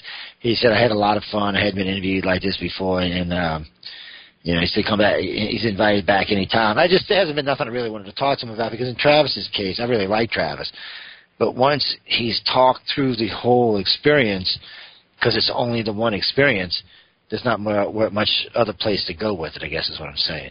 And um, And then you like confirm that he may have actually been abducted before and might still be abducted, or like when I asked him that question, he he the way he answered it suggests that he may have had contact since. But I got to say this up front: he did not say that he did. It was just if you listen to the way he answers the question, it suggests, but it's it's not a, a, a guaranteed yes or no. So. Uh, Do you also think he could be uh, too scared to remember as well? Maybe, and they may have just blocked it out. Uh, you know, y'all know I have a, a fundamental problem with a, a single one-time abductee. So, um, it, it and you, and of course, and you mentioned that I'm so sorry. no, it's okay. Yeah, I was gonna say, and you meant I think mentioned on on a show when you were talking about him that his kids may be Like he has kids, right? Yeah, he's got kids. Yeah. And that they may be abducted too. Yeah, well, might be. are. Well, you know, now Steve Pierce has come out and said he's an abductee, and and and I really haven't done enough interviews with him to know whether he is or he isn't. I mean, you know, I got to be honest about that. And in Travis' case, I mean, we have to go by Travis, but the big plus with Travis is, and I, and I said this with Travis, and, and he he said he would, you know, when he found out I did voice stress and all, he said he was more than willing to be voice stressed. Of course, the man's been polygraphed five times; he's passed all five times. That's that's a big boast for anybody, even even a, a known person who can get around polygraph. Five of them bitches is tough, and he had some of the toughest uh, people in the country give them to him. So. Uh, you know they wanted to fail him any way they could, and he passed with flying colors, no less, every time. So it suggests one thing for sure. Whatever happened to Travis, whether what he thinks it is or it's something else, he believes it wholeheartedly. There is no doubt in his mind that this happened to him or something happened to him. Um, because to pass a polygraph that easily, not unless you're on drugs, and he just doesn't look like the type that would do drugs. So um, it's it's interesting to, to see how it unfolds. But it's it's good. Who was that from six seven eight calling in? Hey, uh, that's that's me. Hey, what's up, man? You can get in. Speak up. Uh, this is uh, Michael from Georgia. hey, hey, what's up, man? Uh, I have a question about um, you were talking about memory earlier, and I'm thinking about dreams. Mm-hmm. And uh, how do you tell the difference between dreams that might be memories and dreams that might just be, you know, random stuff? It's a tough one. Uh, awakening dreams are very interesting. Um, the best way I can describe this is they feel different.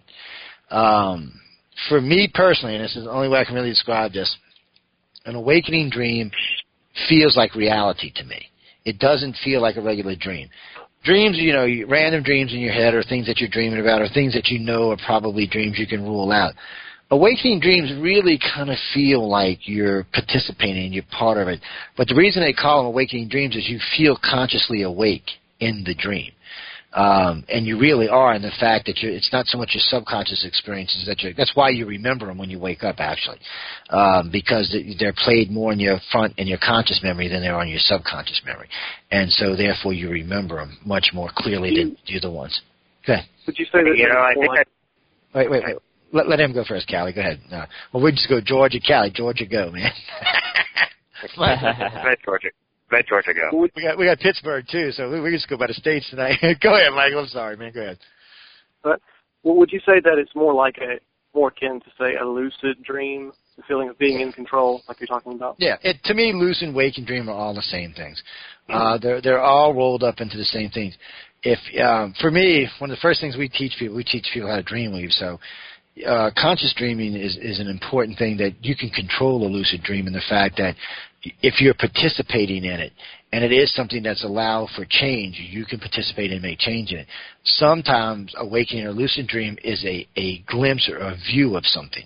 Uh, a lot of people think it's a, a glimpse of the view of the future. It may be. It may be a glimpse or a view of something in the past. It may be something in the immediate present. It really depends on the individual, but there is no doubt when you have one what it is. I mean, it's really it feels just completely different than a normal dream. It does feel like you're it's just like you're awake and participating in the dream.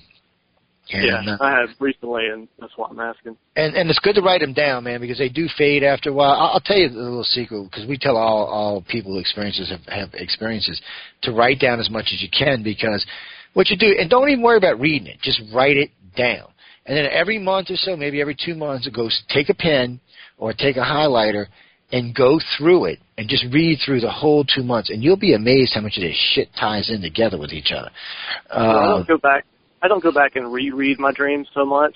Occasionally, I'll go back and you know cross-reference something, Mhm. but I do write them down, uh, and I have been for several years, which is why uh, I had dreamed something irregular. So Yeah. I guess I was looking for more. Um, Well, there's, there's a lot of things. There's there's a lot of things that go on in lucid dreaming. I mean, one, what triggered the lucid dream? What what is it? What is it that you've changed in your life, or what is it that you're seeking or looking for, or that has entered your life that's triggered you to have a lucid dream? Because it really, unless there's something going on, there's no real need for them. Unless you're studying something or involved in something, or trying to change uh, consciousness in your own head or something, there's no real need for lucid dreams. That they really come to people more who are actually pushing the boundaries. I guess is what I should say. Uh, so, what is it you think that triggered it? I mean, did, was there a family event? Was there some type of contact event? Was there something Well, just it was- out of the, or- okay. It was definitely a contact type event. I just don't know. And I, I mean, I've actually, you know, seen these things before, or at least seen one type of being uh, a few times before. But it's been a long time ago, you know, and uh, I haven't had much activity, so it's kind of weird for it to start now, like in any form or fashion again. Uh, Well, well, let me ask you uh, a question. How old are you? uh, I'll be 37 in just a couple days. Oh, okay. Well, that's why then. All right. Uh, to, to help you out with this, how old were you when you were remembering a lot of the stuff in your twenties? No, um, actually, the majority of stuff occurred when I was very young, more Very, like in very the five, five to eight range. Okay. Yeah, pre pre. Okay, my little friend stuff. Okay, cool. They uh, well, I asked because this is what happens a lot. You have pre-puberty, which is what you're talking about, and there's a lot of stuff that goes on there, and they let you remember a lot more because there's nothing really hostile in there that really is going to leave you like, oh shit. Uh, from puberty up till about 30, there's a lot of stuff in there that will leave you like, oh my god, what, what did I get into? But Usually, if you're a true contactee and you're a lifelong contactee, if you were being picked up at kids, you definitely are lifelong. They've just been blocking out your 20s because it's horrific. Uh, awakening Well, I definitely starts. weird. Well, I awakening definitely had starts happen to me when I was a teenager. Like it was just, I couldn't. It was completely blocked out. Like I wasn't able to handle. Well, yeah, it was blocked out. And trust me, leave it blocked out. Those things with the milking machines and up in the air. And shit, you don't even remember none of that shit. Trust me on this. I've I hypnotized was enough actually people. doing it bullet. Yeah, I've hypnotized enough people in their twenties. Did you trust me? If you don't have to remember it, don't worry about it, because it's it's it's not significant in the part that it's significant because you've been taken, but it's not significant because of what they were doing. It's nothing that they're actually trying to harm you or even change you. It's what they do. It's the procedures they run through those years and what they're actually using you for in those years. But by saying that, after 30, the contact experience changes, usually from about 32 to about 37, 38. It's just kind of like a lull with maybe some strange little things, maybe a weird light in the sky, maybe a passing thing in the living room or some shit. Uh, but then, but then the awakening kicks in. If you're useful, now I got to be blunt about this because it doesn't work for everybody this way. Is one to two percent of contactees is how it works. The rest of them just go on with their daily lives and don't even realize most of this. Uh, the awakening kicks in.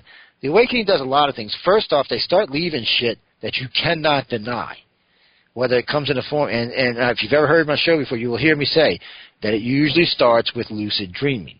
You'll start having these dreams that you're like, oh shit, I've done this, I've seen this, I've experienced this, I'm part of this. The dreams are so damn real, you, sometimes it, it, it makes you want to jump out of your skin. And then you start to realize that a lot of this is actually real. Uh, so then you start looking at that, and then the awakening steps up even more. And what you'll start happening is you'll have undeniable experiences, shit that basically there is no way you can say other than what just happened. Um, there Yeah. will be none of that. Oh, well, that was a light in the sky. Oh shit, no, that was a ship just landing over the top of my head and, and just dragged me up into it. There is no more doubt. I mean, they deliberately do it because if you're going to be useful for them, you have to lose the fear, accept what they want you to do, and move on with it. Because that, Yeah, right it- there. it- yeah, it benefits both of y'all, and uh, and that's just the way it works. But not everybody I can handle to- it. Okay. Um, well, I think the the reason for the dream possibly might be that I've been working at the, the fear issue because typically it does cause me anxiety. You know, especially Yeah. if I go back and try and probe my own memories, and once I get close to you know making progress, I, I usually get way too much anxiety until I just cut it off and you know do something else. But um, it Well, seems don't like I've changed changed recently, and my anxiety I'm handling it, it better somehow or another. Well, I'm gonna tell you a little secret. Age alone helps, um, especially for men. Well, even for women, I should say, especially for men. As we get older, we realize stuff. At 37, you're not, you're not a young man. You're a man, man. You know, you earn X amount of respect. You deserve X amount of respect just for making it to 37. Um, so, you know, you start to view the world differently. See, like when you hit 40, 41, 42, your, your basic view of the world's going to change in ways I, I would tell you, but you just wouldn't believe me. Um, it's, it's part of us growing as a human, but also being part of this contact thing. They count on that. They use that. They know that, you know, you become more secure in who and what you are. The more you become secure in your own personal self and your own personal life, the more you become secure with everything else in life, including them. And they understand that. They deal with that. They, they, I hate to say prey on it, but they do. Um, it's it's a very unique way of doing things, but it works for them and it works for us. But it also we weeds out the ones that can't handle it. So what happens with them is this is what will happen. One day it'll be like, well, I, I I don't get abducted. I don't have abductions. What's an abduction? Or or all of a sudden they'll leave what they know until that point, and there just won't be any more abductions. They would just won't use them anymore. They'll be like, well, uh, we don't really need you anymore. Uh, you kind of scare us, so we're going to leave you alone. uh, yeah. yeah, things along those lines. But um, and that's one of the things that it's hard for contactees to understand. All contactees start pre-birth and run up, and at least until your 20s. Uh, they do decide from time to time that certain, like you know, siblings in the family, it might be two kids, five kids, ten kids, whatever. One of the kids may be what they need, five of the kids may be what they need, but it's rarely going to be all of the kids. So a lot of those will probably stop somewhere in their mid 20s. They'll just stop having abductions. Now, of course, if they have children, they will go abduct those children uh, and see if they need to be part of the program. So it's not well, always it good. Seems like they left off, left me off, like for a period of time. Well, probably what they did is just close the memory. Is probably all they did. Um, ET's got a real good thing they use, especially at Grays, for looping memories. And uh, so there's no real way to know. What they'll do is they'll pick you up, they'll take you, and there's not missing time anymore, especially with the Grays. Grays just slide you out of, out of, out of time, do whatever they're going to do, and put you right back where they basically took you from. Uh, and then they loop your memory. So it might be like watching TV, riding in your car, going to work, coming home from work, having dinner with an old lady, whatever. Uh, just whatever mundane thing it might be. Uh, something that you do all of the time that you really would not challenge the memory. And they just loop it.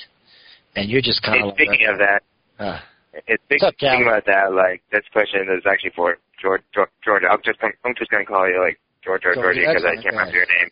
But like er, like earlier you mentioned how you remember seeing like this one kind of being being like do you like remember what what it like looked looked like or anything?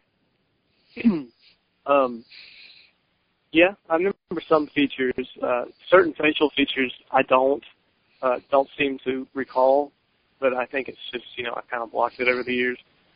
But yeah, I remember some features. And what are they? Well, the the first thing that I saw was a couple of a pair of red lights, and I thought it was like candles, you know.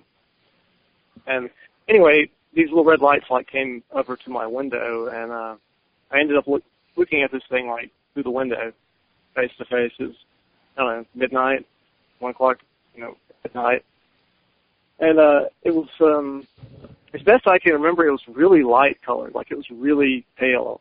It's almost white, as far as I can recall. Maybe kind of a ash. It seemed like it was wrinkly, or something like that. Like it had wrinkly skin, a weird, kind of weirdly textured skin. I don't remember it having a nose. I remember seeing that. I was like, "What is that?" You know, like uh, just had little. It was either like a really small nose, or, or just you could see maybe the nostrils or something. It didn't seem to have any slits on the ears. face? Huh? Like little slits on the face? Like Yeah, I think so. I mean, I've seen I've seen so many pictures of aliens and stuff. You know, as I've grown up, that I go back and like I don't want to like you know Can't contaminate my memories. Yeah, but I definitely remember that it didn't seem to have a nose. It didn't seem to have any ears. Um, it was very very pale. I don't remember seeing the eyes at this point. Like I thought at some point that the red things were the eyes, but then it kind of when I was looking right at it, I don't remember seeing any eyes. I do remember seeing like a, you know the overall face, and I realized this was a person or an intelligent thing that was looking at me, you know, and it looked like it had um hair, like real very fine thin white hair or something similar to that, like on the top. That sounds like a hybrid, actually. Kind of like a high hairline, that far back hairline. Mm, it, it But. I, I can't say for sure. Uh, it definitely sounds more like a hybrid. That's kind of weird. I wonder what's up with that. They um. Well, every now and then you just you, the hybrids for some reason pop up out of nowhere and stuff. Uh, it's it's kind of a Maybe they strange stretch both to all white. Well, it's kind of weird the the way they just pop up, or and then some people don't call them hybrids. Some people seem to think that that rogue group of grays kind of melded some human DNA, but there ain't no way to really know that. There isn't any real way to know that, I should say. Um, does, at this point, until we get some better information, there's no way to to know what goes on, what the hell goes on with that, I should say. Um, because when you start to anytime any well, anytime you mention the hair thing, unless it's on say like the human aliens, um, it's usually they want to say usually a hybrid, but those are those are not hybrids like people think. Everything says these these these races of hybrids running around. What they've been doing is they've been creating host bodies or, or host bodies for us, and uh, each each hybrid is the the evolution of the new host body. That's why you don't really see hybrids much anymore. Uh, because they've, I think they've really perfected the host body now. I don't think they really need to do that part of the program anymore. And I rarely hear contactees talking. It's not, not completely unheard of, but they're usually not young anymore. They're usually, you know, older or, or 20s or older, I should say. Uh, but in the old days, you used to hear a lot about young hybrid kids and, and young this hybrid, young that. And today, you just don't really hear that anymore. So I really think they've moved on. At least part of that program has moved on, I should say. But it, it's it's definitely growing and evolving. Hmm. Yeah. What the hell is that? Oh, sorry, I got a bunch of IMs coming at one time. Oh yeah, I know it's over nine, guys. Sorry, I know we're gonna go back another ten minutes. Y'all just calm down. That's that's our listening audience know. Let me know we run run over. oh. yeah, that's that's that's interesting. Oh, and I'm sorry, man. I put you. I know I put you in Pittsburgh instead of Philly. Ah, that's all right. You know, a good friend of mine used to live in Philly. She moved out to uh Portland, Oregon, because she said y'all people in Philly are crazy. Um, yeah, Philadelphia, Philadelphia is okay. It's it has its bad bad moments, but it's okay. Some nights, some nights not okay. You damn Yankees, just face it. I couldn't resist. Uh, I have a lot of fun with it. You know that that I was thinking about that the other day. Someone had written to me and asked me about the um, uh, what's her name's case, the one with oh no, I can't think of her name. I want to say Cass Landry, but I don't think that's it. Um, anyway, it was a lady who they took out of the New York high rise, and the uh, ambassador and the two Secret Service guys seeing it go down. Uh, that's an interesting case. And what really is is really the most interesting about that case is here is a big city, busy, busy, busy, busy city. Uh, New York never sleeps, so it's a busy, busy, busy city. Here comes a UFO who takes a woman from a high-rise building out of the window and brings her up to the craft, and, and a, a U.S. ambassador and two Secret Service agents witness it. But nobody else even reports it in that whole big wide city or in that very, very busy street. Now, if you seen a bunch of guys in black and blue suits staring up at the sky, wouldn't you look up? I mean, I would. It'd be like, what the hell are they looking at? Well, I'm serious. I mean, I, I would look up to see what they were looking at. Uh, so I'm kind of weirded out about that a little bit. Uh, I'm not sure they didn't take all four of them, to be totally honest with you. Um, I think that's really what went down. What was that? Shouldn't there be some video of that incident? You'd think they would be, but it's it was what was it seventy nine, eighty nine, I think it was. I'd have to go look and see for sure, but uh, not like they got today. But you would think, and if it happened today, you would think there would be video. But I know uh, the Mexico City sighting just recently, uh, where that thing was. Uh, Jaime Maussan reported, it flew around. Mexico was in and out of the city all day long, and nobody managed to get any video. Well, I think two people got video, but out of all the 22 million people that live there and all the street cameras they have up like we do, you would think somebody would have caught it.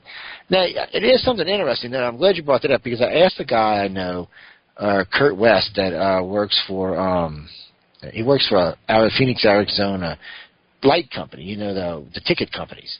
They put the cameras out on your on your poles. He said that there's like a 25% um, flash problem at night in several areas in different states. He was talking about like something came near the cameras and caused some type of magnetic field that interfered with the electronics, or, or messed with the hard drives, or messed with the transmissions, um, which I found funny or suspicious because you know they don't actually most of the ones don't have on-site hard drives. The hard drives are usually located at uh, wherever the signal's being sent to, uh, in a computer at you know the police station or at the courthouse or at their department more than likely uh, is where it's being transmitted to. So you got to kind of wonder about that. Um, but there is like a 20, 25 percent. He said that at nighttime it's just like something got close to the thing, and he named a couple cities. Phoenix was one of them. Uh, he talked about a couple other places in the south, and then a couple places up north, uh, which happen to be areas where UFOs are sighted. Does it mean they caught a UFO? No, it doesn't. But it does mean that something interferes with them damn cameras at night. You know, maybe somebody's got some kind of beam they shoot at them when they're driving. I don't know. Uh, but it is interesting, and it just is coincidental that these cities happen to be hot zones for UFOs. But like I said, it doesn't it, prove it. What was it? Is it the UFOs, or is it just the cities that don't want to be able to have the videos to display? I would like to, yeah. You, you, you see that? Well, they don't actually get them. The um, from what I um, the way it works is the company that owns the camera gets them, and then they send it to the district attorneys and all. Uh, the, the picture or, or the videotape with the picture still frame broke the law, and um, that's what they send to them.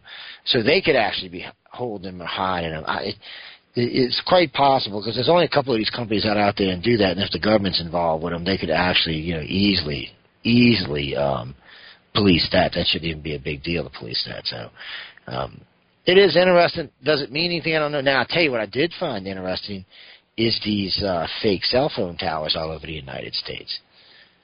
Those are most interesting.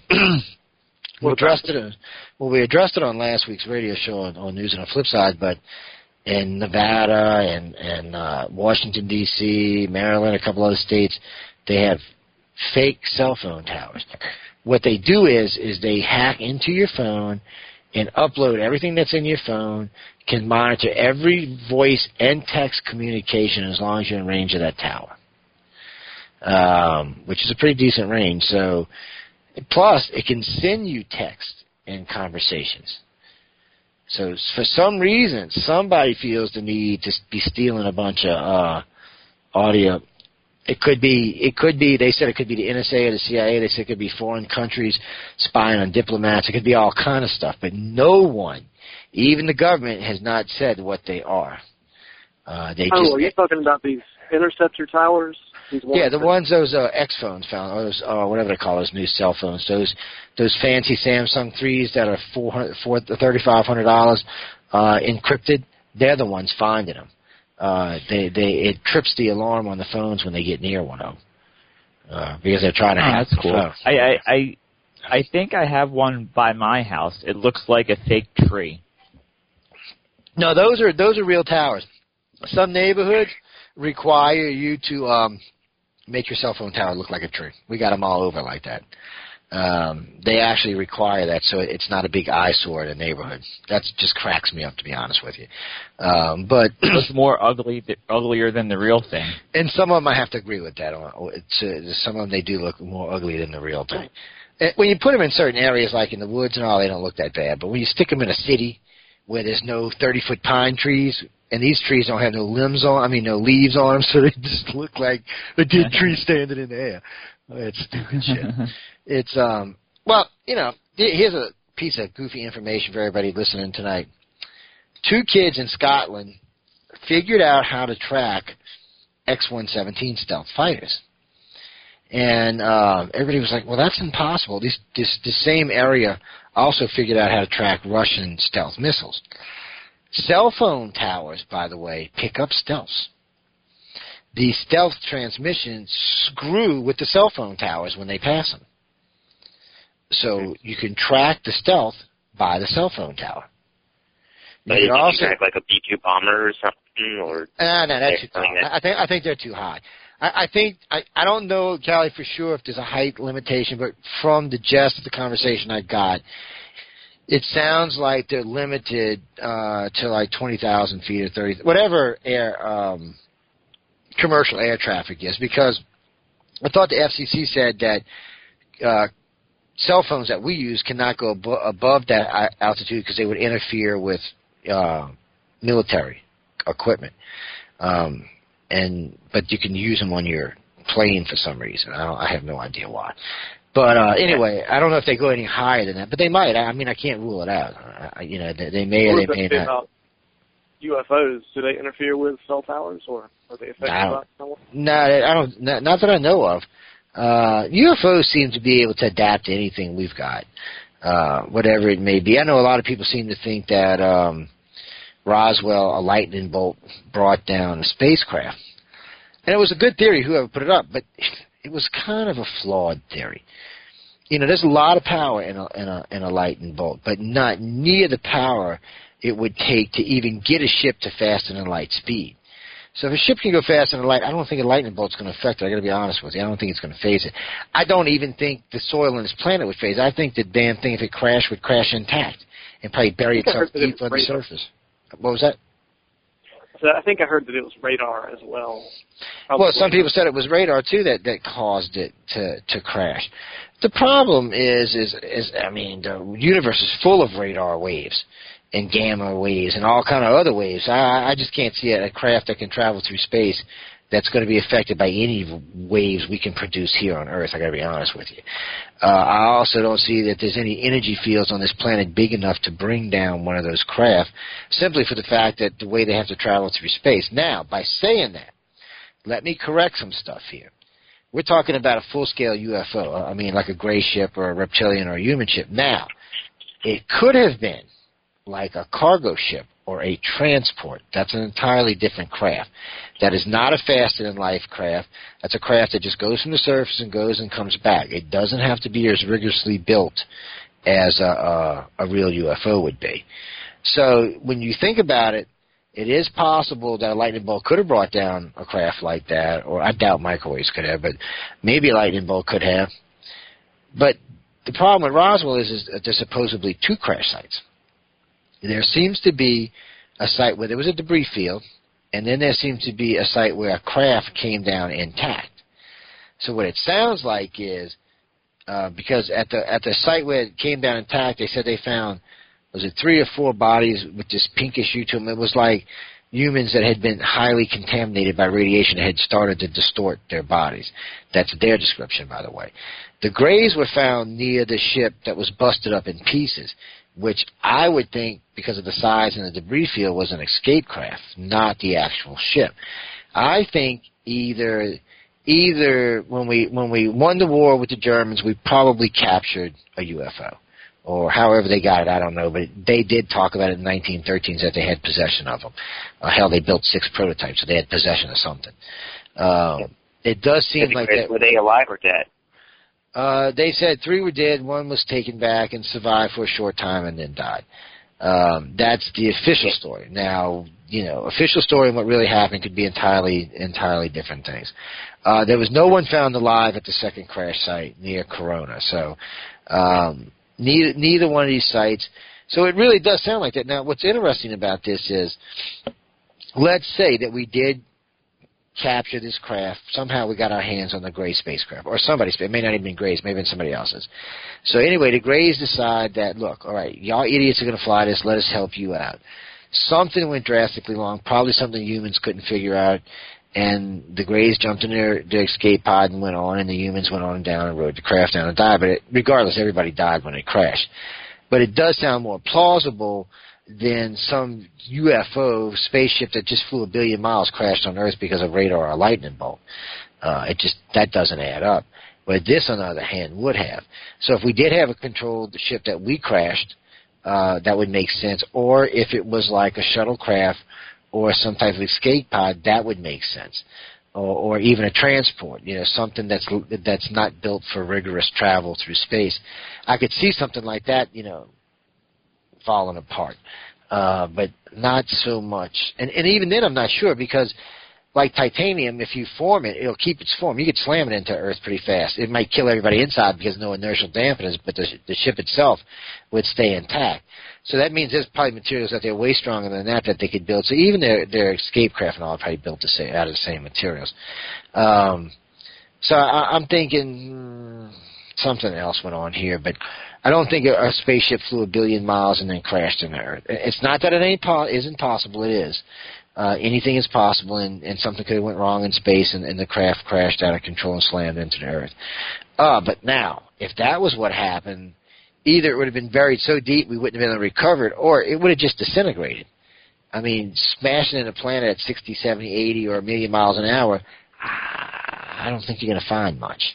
So those, And, and if it was a and if it was a ship, and how do you say like they're actually more seem more like organic than than metallic? Do you think it would decompose much quicker? Or It might have, and and you know I've often wondered about that, Callie, how the outside of a gray ship is.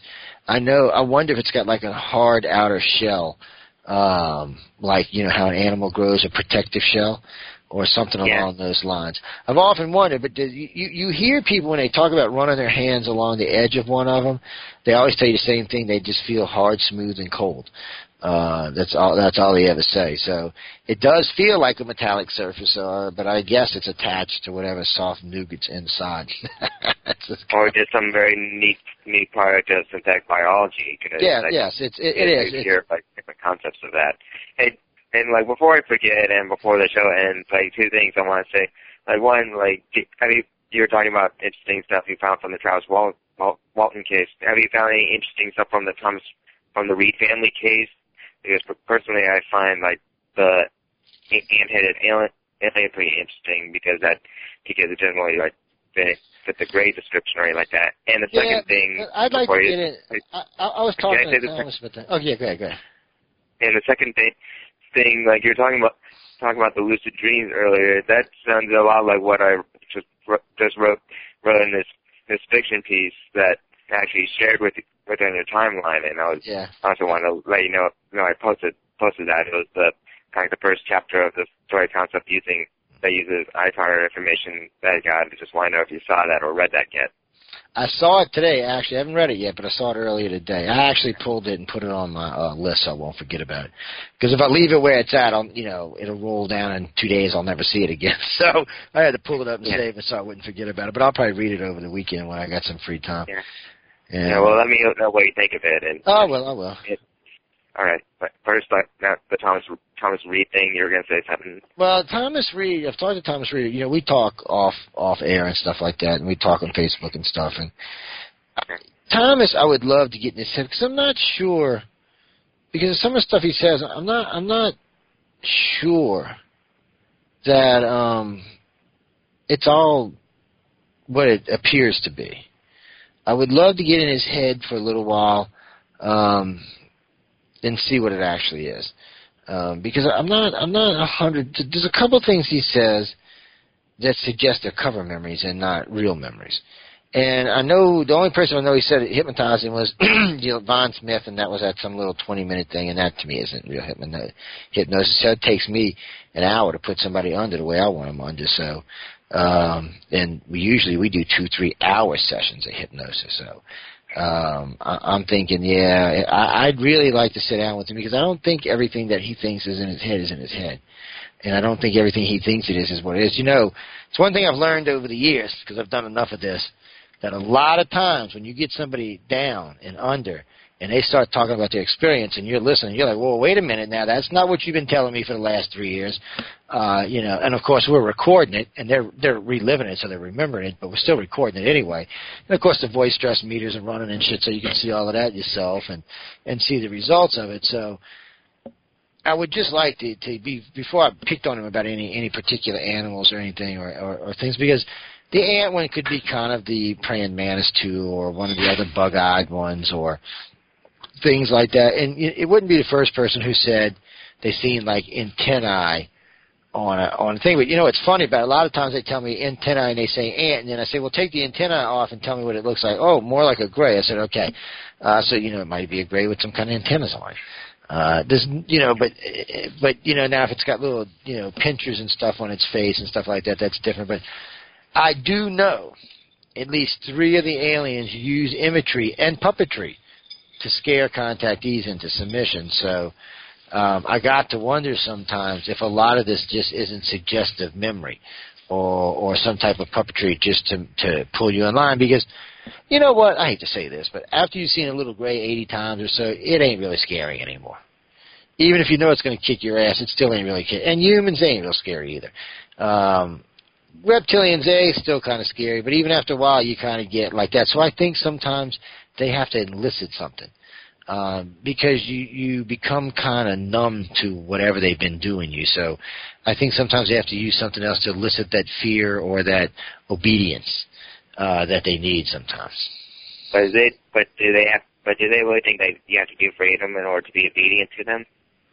No, I don't. I, I don't. I don't think they actually think that about everybody. But I think some people, it's easier to control with fear than with logic, uh, because I don't think a lot of people get it. I, I think it's just too much for them to understand. But they still are useful. It's just too much for them to understand. You got to remember they they want as many people out there talking about this as they can get. The problem is, is a lot of it ends up being garbage because you know I don't think they really care what's being said as long as it's being said. Uh, and like I've told everybody, you've got so many contactees and so many stories. Who's actually telling the truth and who's not, and which story is actually real and which one's not. I see you there, Tip. Um, they um we lost Georgia that guy Georgia. Good for calling in anyway though, man. But I mean a lot of this stuff just just pans out that way, I guess is what I'm trying to say. Mm-hmm. Yeah, well, if you ever t- ever like do a hip, hypnosis session with Tom Reed, with Tom Reed, be sure to like tell share oh, results I'm, because sooner, be sooner or later I'm gonna do one with him. I just we both in the South now. He's back in, in Florida now, so uh, maybe this spring or something I'll drive down or get him to meet me. He's in Miami, I believe. I'm in New Orleans. So maybe I'll get him to meet me up in Pensacola. Or I got a friend of mine who lives in Tampa. Maybe we'll uh, go hang out at his house and do it there, and um, and see what comes out because. Thomas really needs to be regressed. There's a lot of missing stuff. I mean, I've interviewed Thomas three or four times. There. There's a lot of missing stuff there. I think there's a lot more information in Thomas's head than even Thomas wants to admit to. Um, so well, that's, that's not just Thomas. You know, what I'm saying Thomas, but that's any contactee. I mean, any when you start adding up the amount of missing time versus the amount of memories that you have, it's never the same. When when you start thinking about how much you've been taken and how much you remember, it's not even close to the same. You may have a hundred hours being taken and ten hours of memories. So you know what's with the other ninety hours? Was I sleeping the whole time? Was I in hibernation? Was something else going on? You know, so a lot of people want to know that. And sometimes it's good stuff, sometimes not so good stuff. Sometimes it is just what it appears to be. You were in stasis or something. So you just never, never, never know.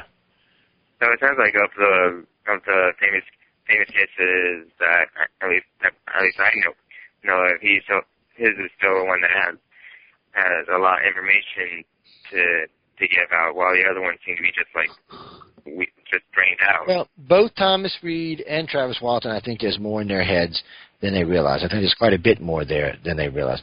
I think Travis has a way more information in his head, and I think Thomas has way more information in his head. So I have to be honest about that. I also think that um oh, which case was it? Damn, I just had him on the tip of my tongue. I can't remember. Damn it. Uh, there was another one I want to tell you about that, that I'm pretty sure has more information. The Allagash case, I really didn't. Um, I didn't research it as much as the other cases for some reason or other. There was something about the Weiner brothers that set me off from the get go, so I just left the case alone. I've had several of our directors investigate it, and they're very mixed on this case. Uh, half of them think it's okay, the other half think it's completely and totally bogus. So one of these days I'll have to get out there and read it myself. But I've interviewed these guys, but I just, I just, I don't. The case just doesn't do anything for me. I don't, I don't know how to say it. It's just not something that attracts my attention um, to really investigate it. it. To me, it'd be feeling more like a waste of my time than anything that I would really get out of it. Dude, 340 people viewing a cam tonight. Hey guys, how y'all doing out there? I ain't scared of a Jesus out of y'all yet. It's um but you know, both those cases, Travis and and Thomas, need to be revisited. They they need to be revisited in a deep and heavy way. Uh, I'd love to get both of them under about a two or three hour regression uh, God only knows what would come out of their heads. Who knows for sure what would come out of there? Um, I guarantee it would be good any way it went. I mean, as far as anybody who heard it. Uh, hell, it might be a, bo- a movie for both of them, a new book deal and movie for both of them. Uh, because there is a lot of information locked up in their heads. But for most contactees, that's true. I mean, you're you're you're going to find that you know, like I said earlier, the memory to hour ratio is is, is very distorted. So uh, if you do self sit down and realize, uh, you know, well, I know I was taken this time, this time, this time, but I don't remember anything. Let me try to work on recovering some of that. Remember, you're never going to recover all of it. You're never even going to recover half of it, but you, you can recover some, and you can, you can recover enough to help you realize it needs to be addressed, and um, that this is a real phenomenon. That's the easiest way I can say it. But anyway, we're getting ready to get out of here. Let me mention one more time uh, who our guest is going to be next Wednesday. I don't want to be rude. It is R.J. Von Bruning. Uh, y'all can come in and check him out. Burning, I think, no, Bruning. Uh, y'all come check him out. It, it ought to be a pretty good show. I talked to him earlier today, and uh, we will be getting him on pretty soon for y'all to come check out. Uh, I got a couple other guests coming on. Got somebody you'd like on, or you got a particular the person you'd like, send me an email with their information, and we'll give them a call. One guest until at least uh, probably Halloween, probably Thanksgiving, and then after that we'll probably be doing info shows until uh, after the first year, elections until about March. So anyway, y'all know what our basic lineup's going to be for the next couple of months, uh, and I will start posting the guests as we finish scheduling them out once we confirm them. So on that note, ladies and gentlemen, I'm going to get out of here. I hope everybody enjoyed the show tonight. I know uh, it's hard on on my my, my uh, UFO audience when we do regular regular science because Not of all of them. what I the might-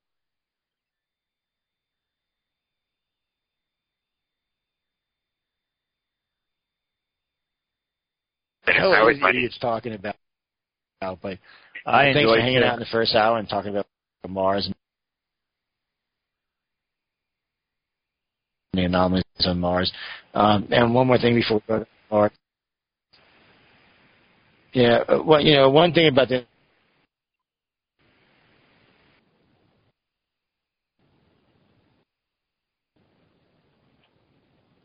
Mars are there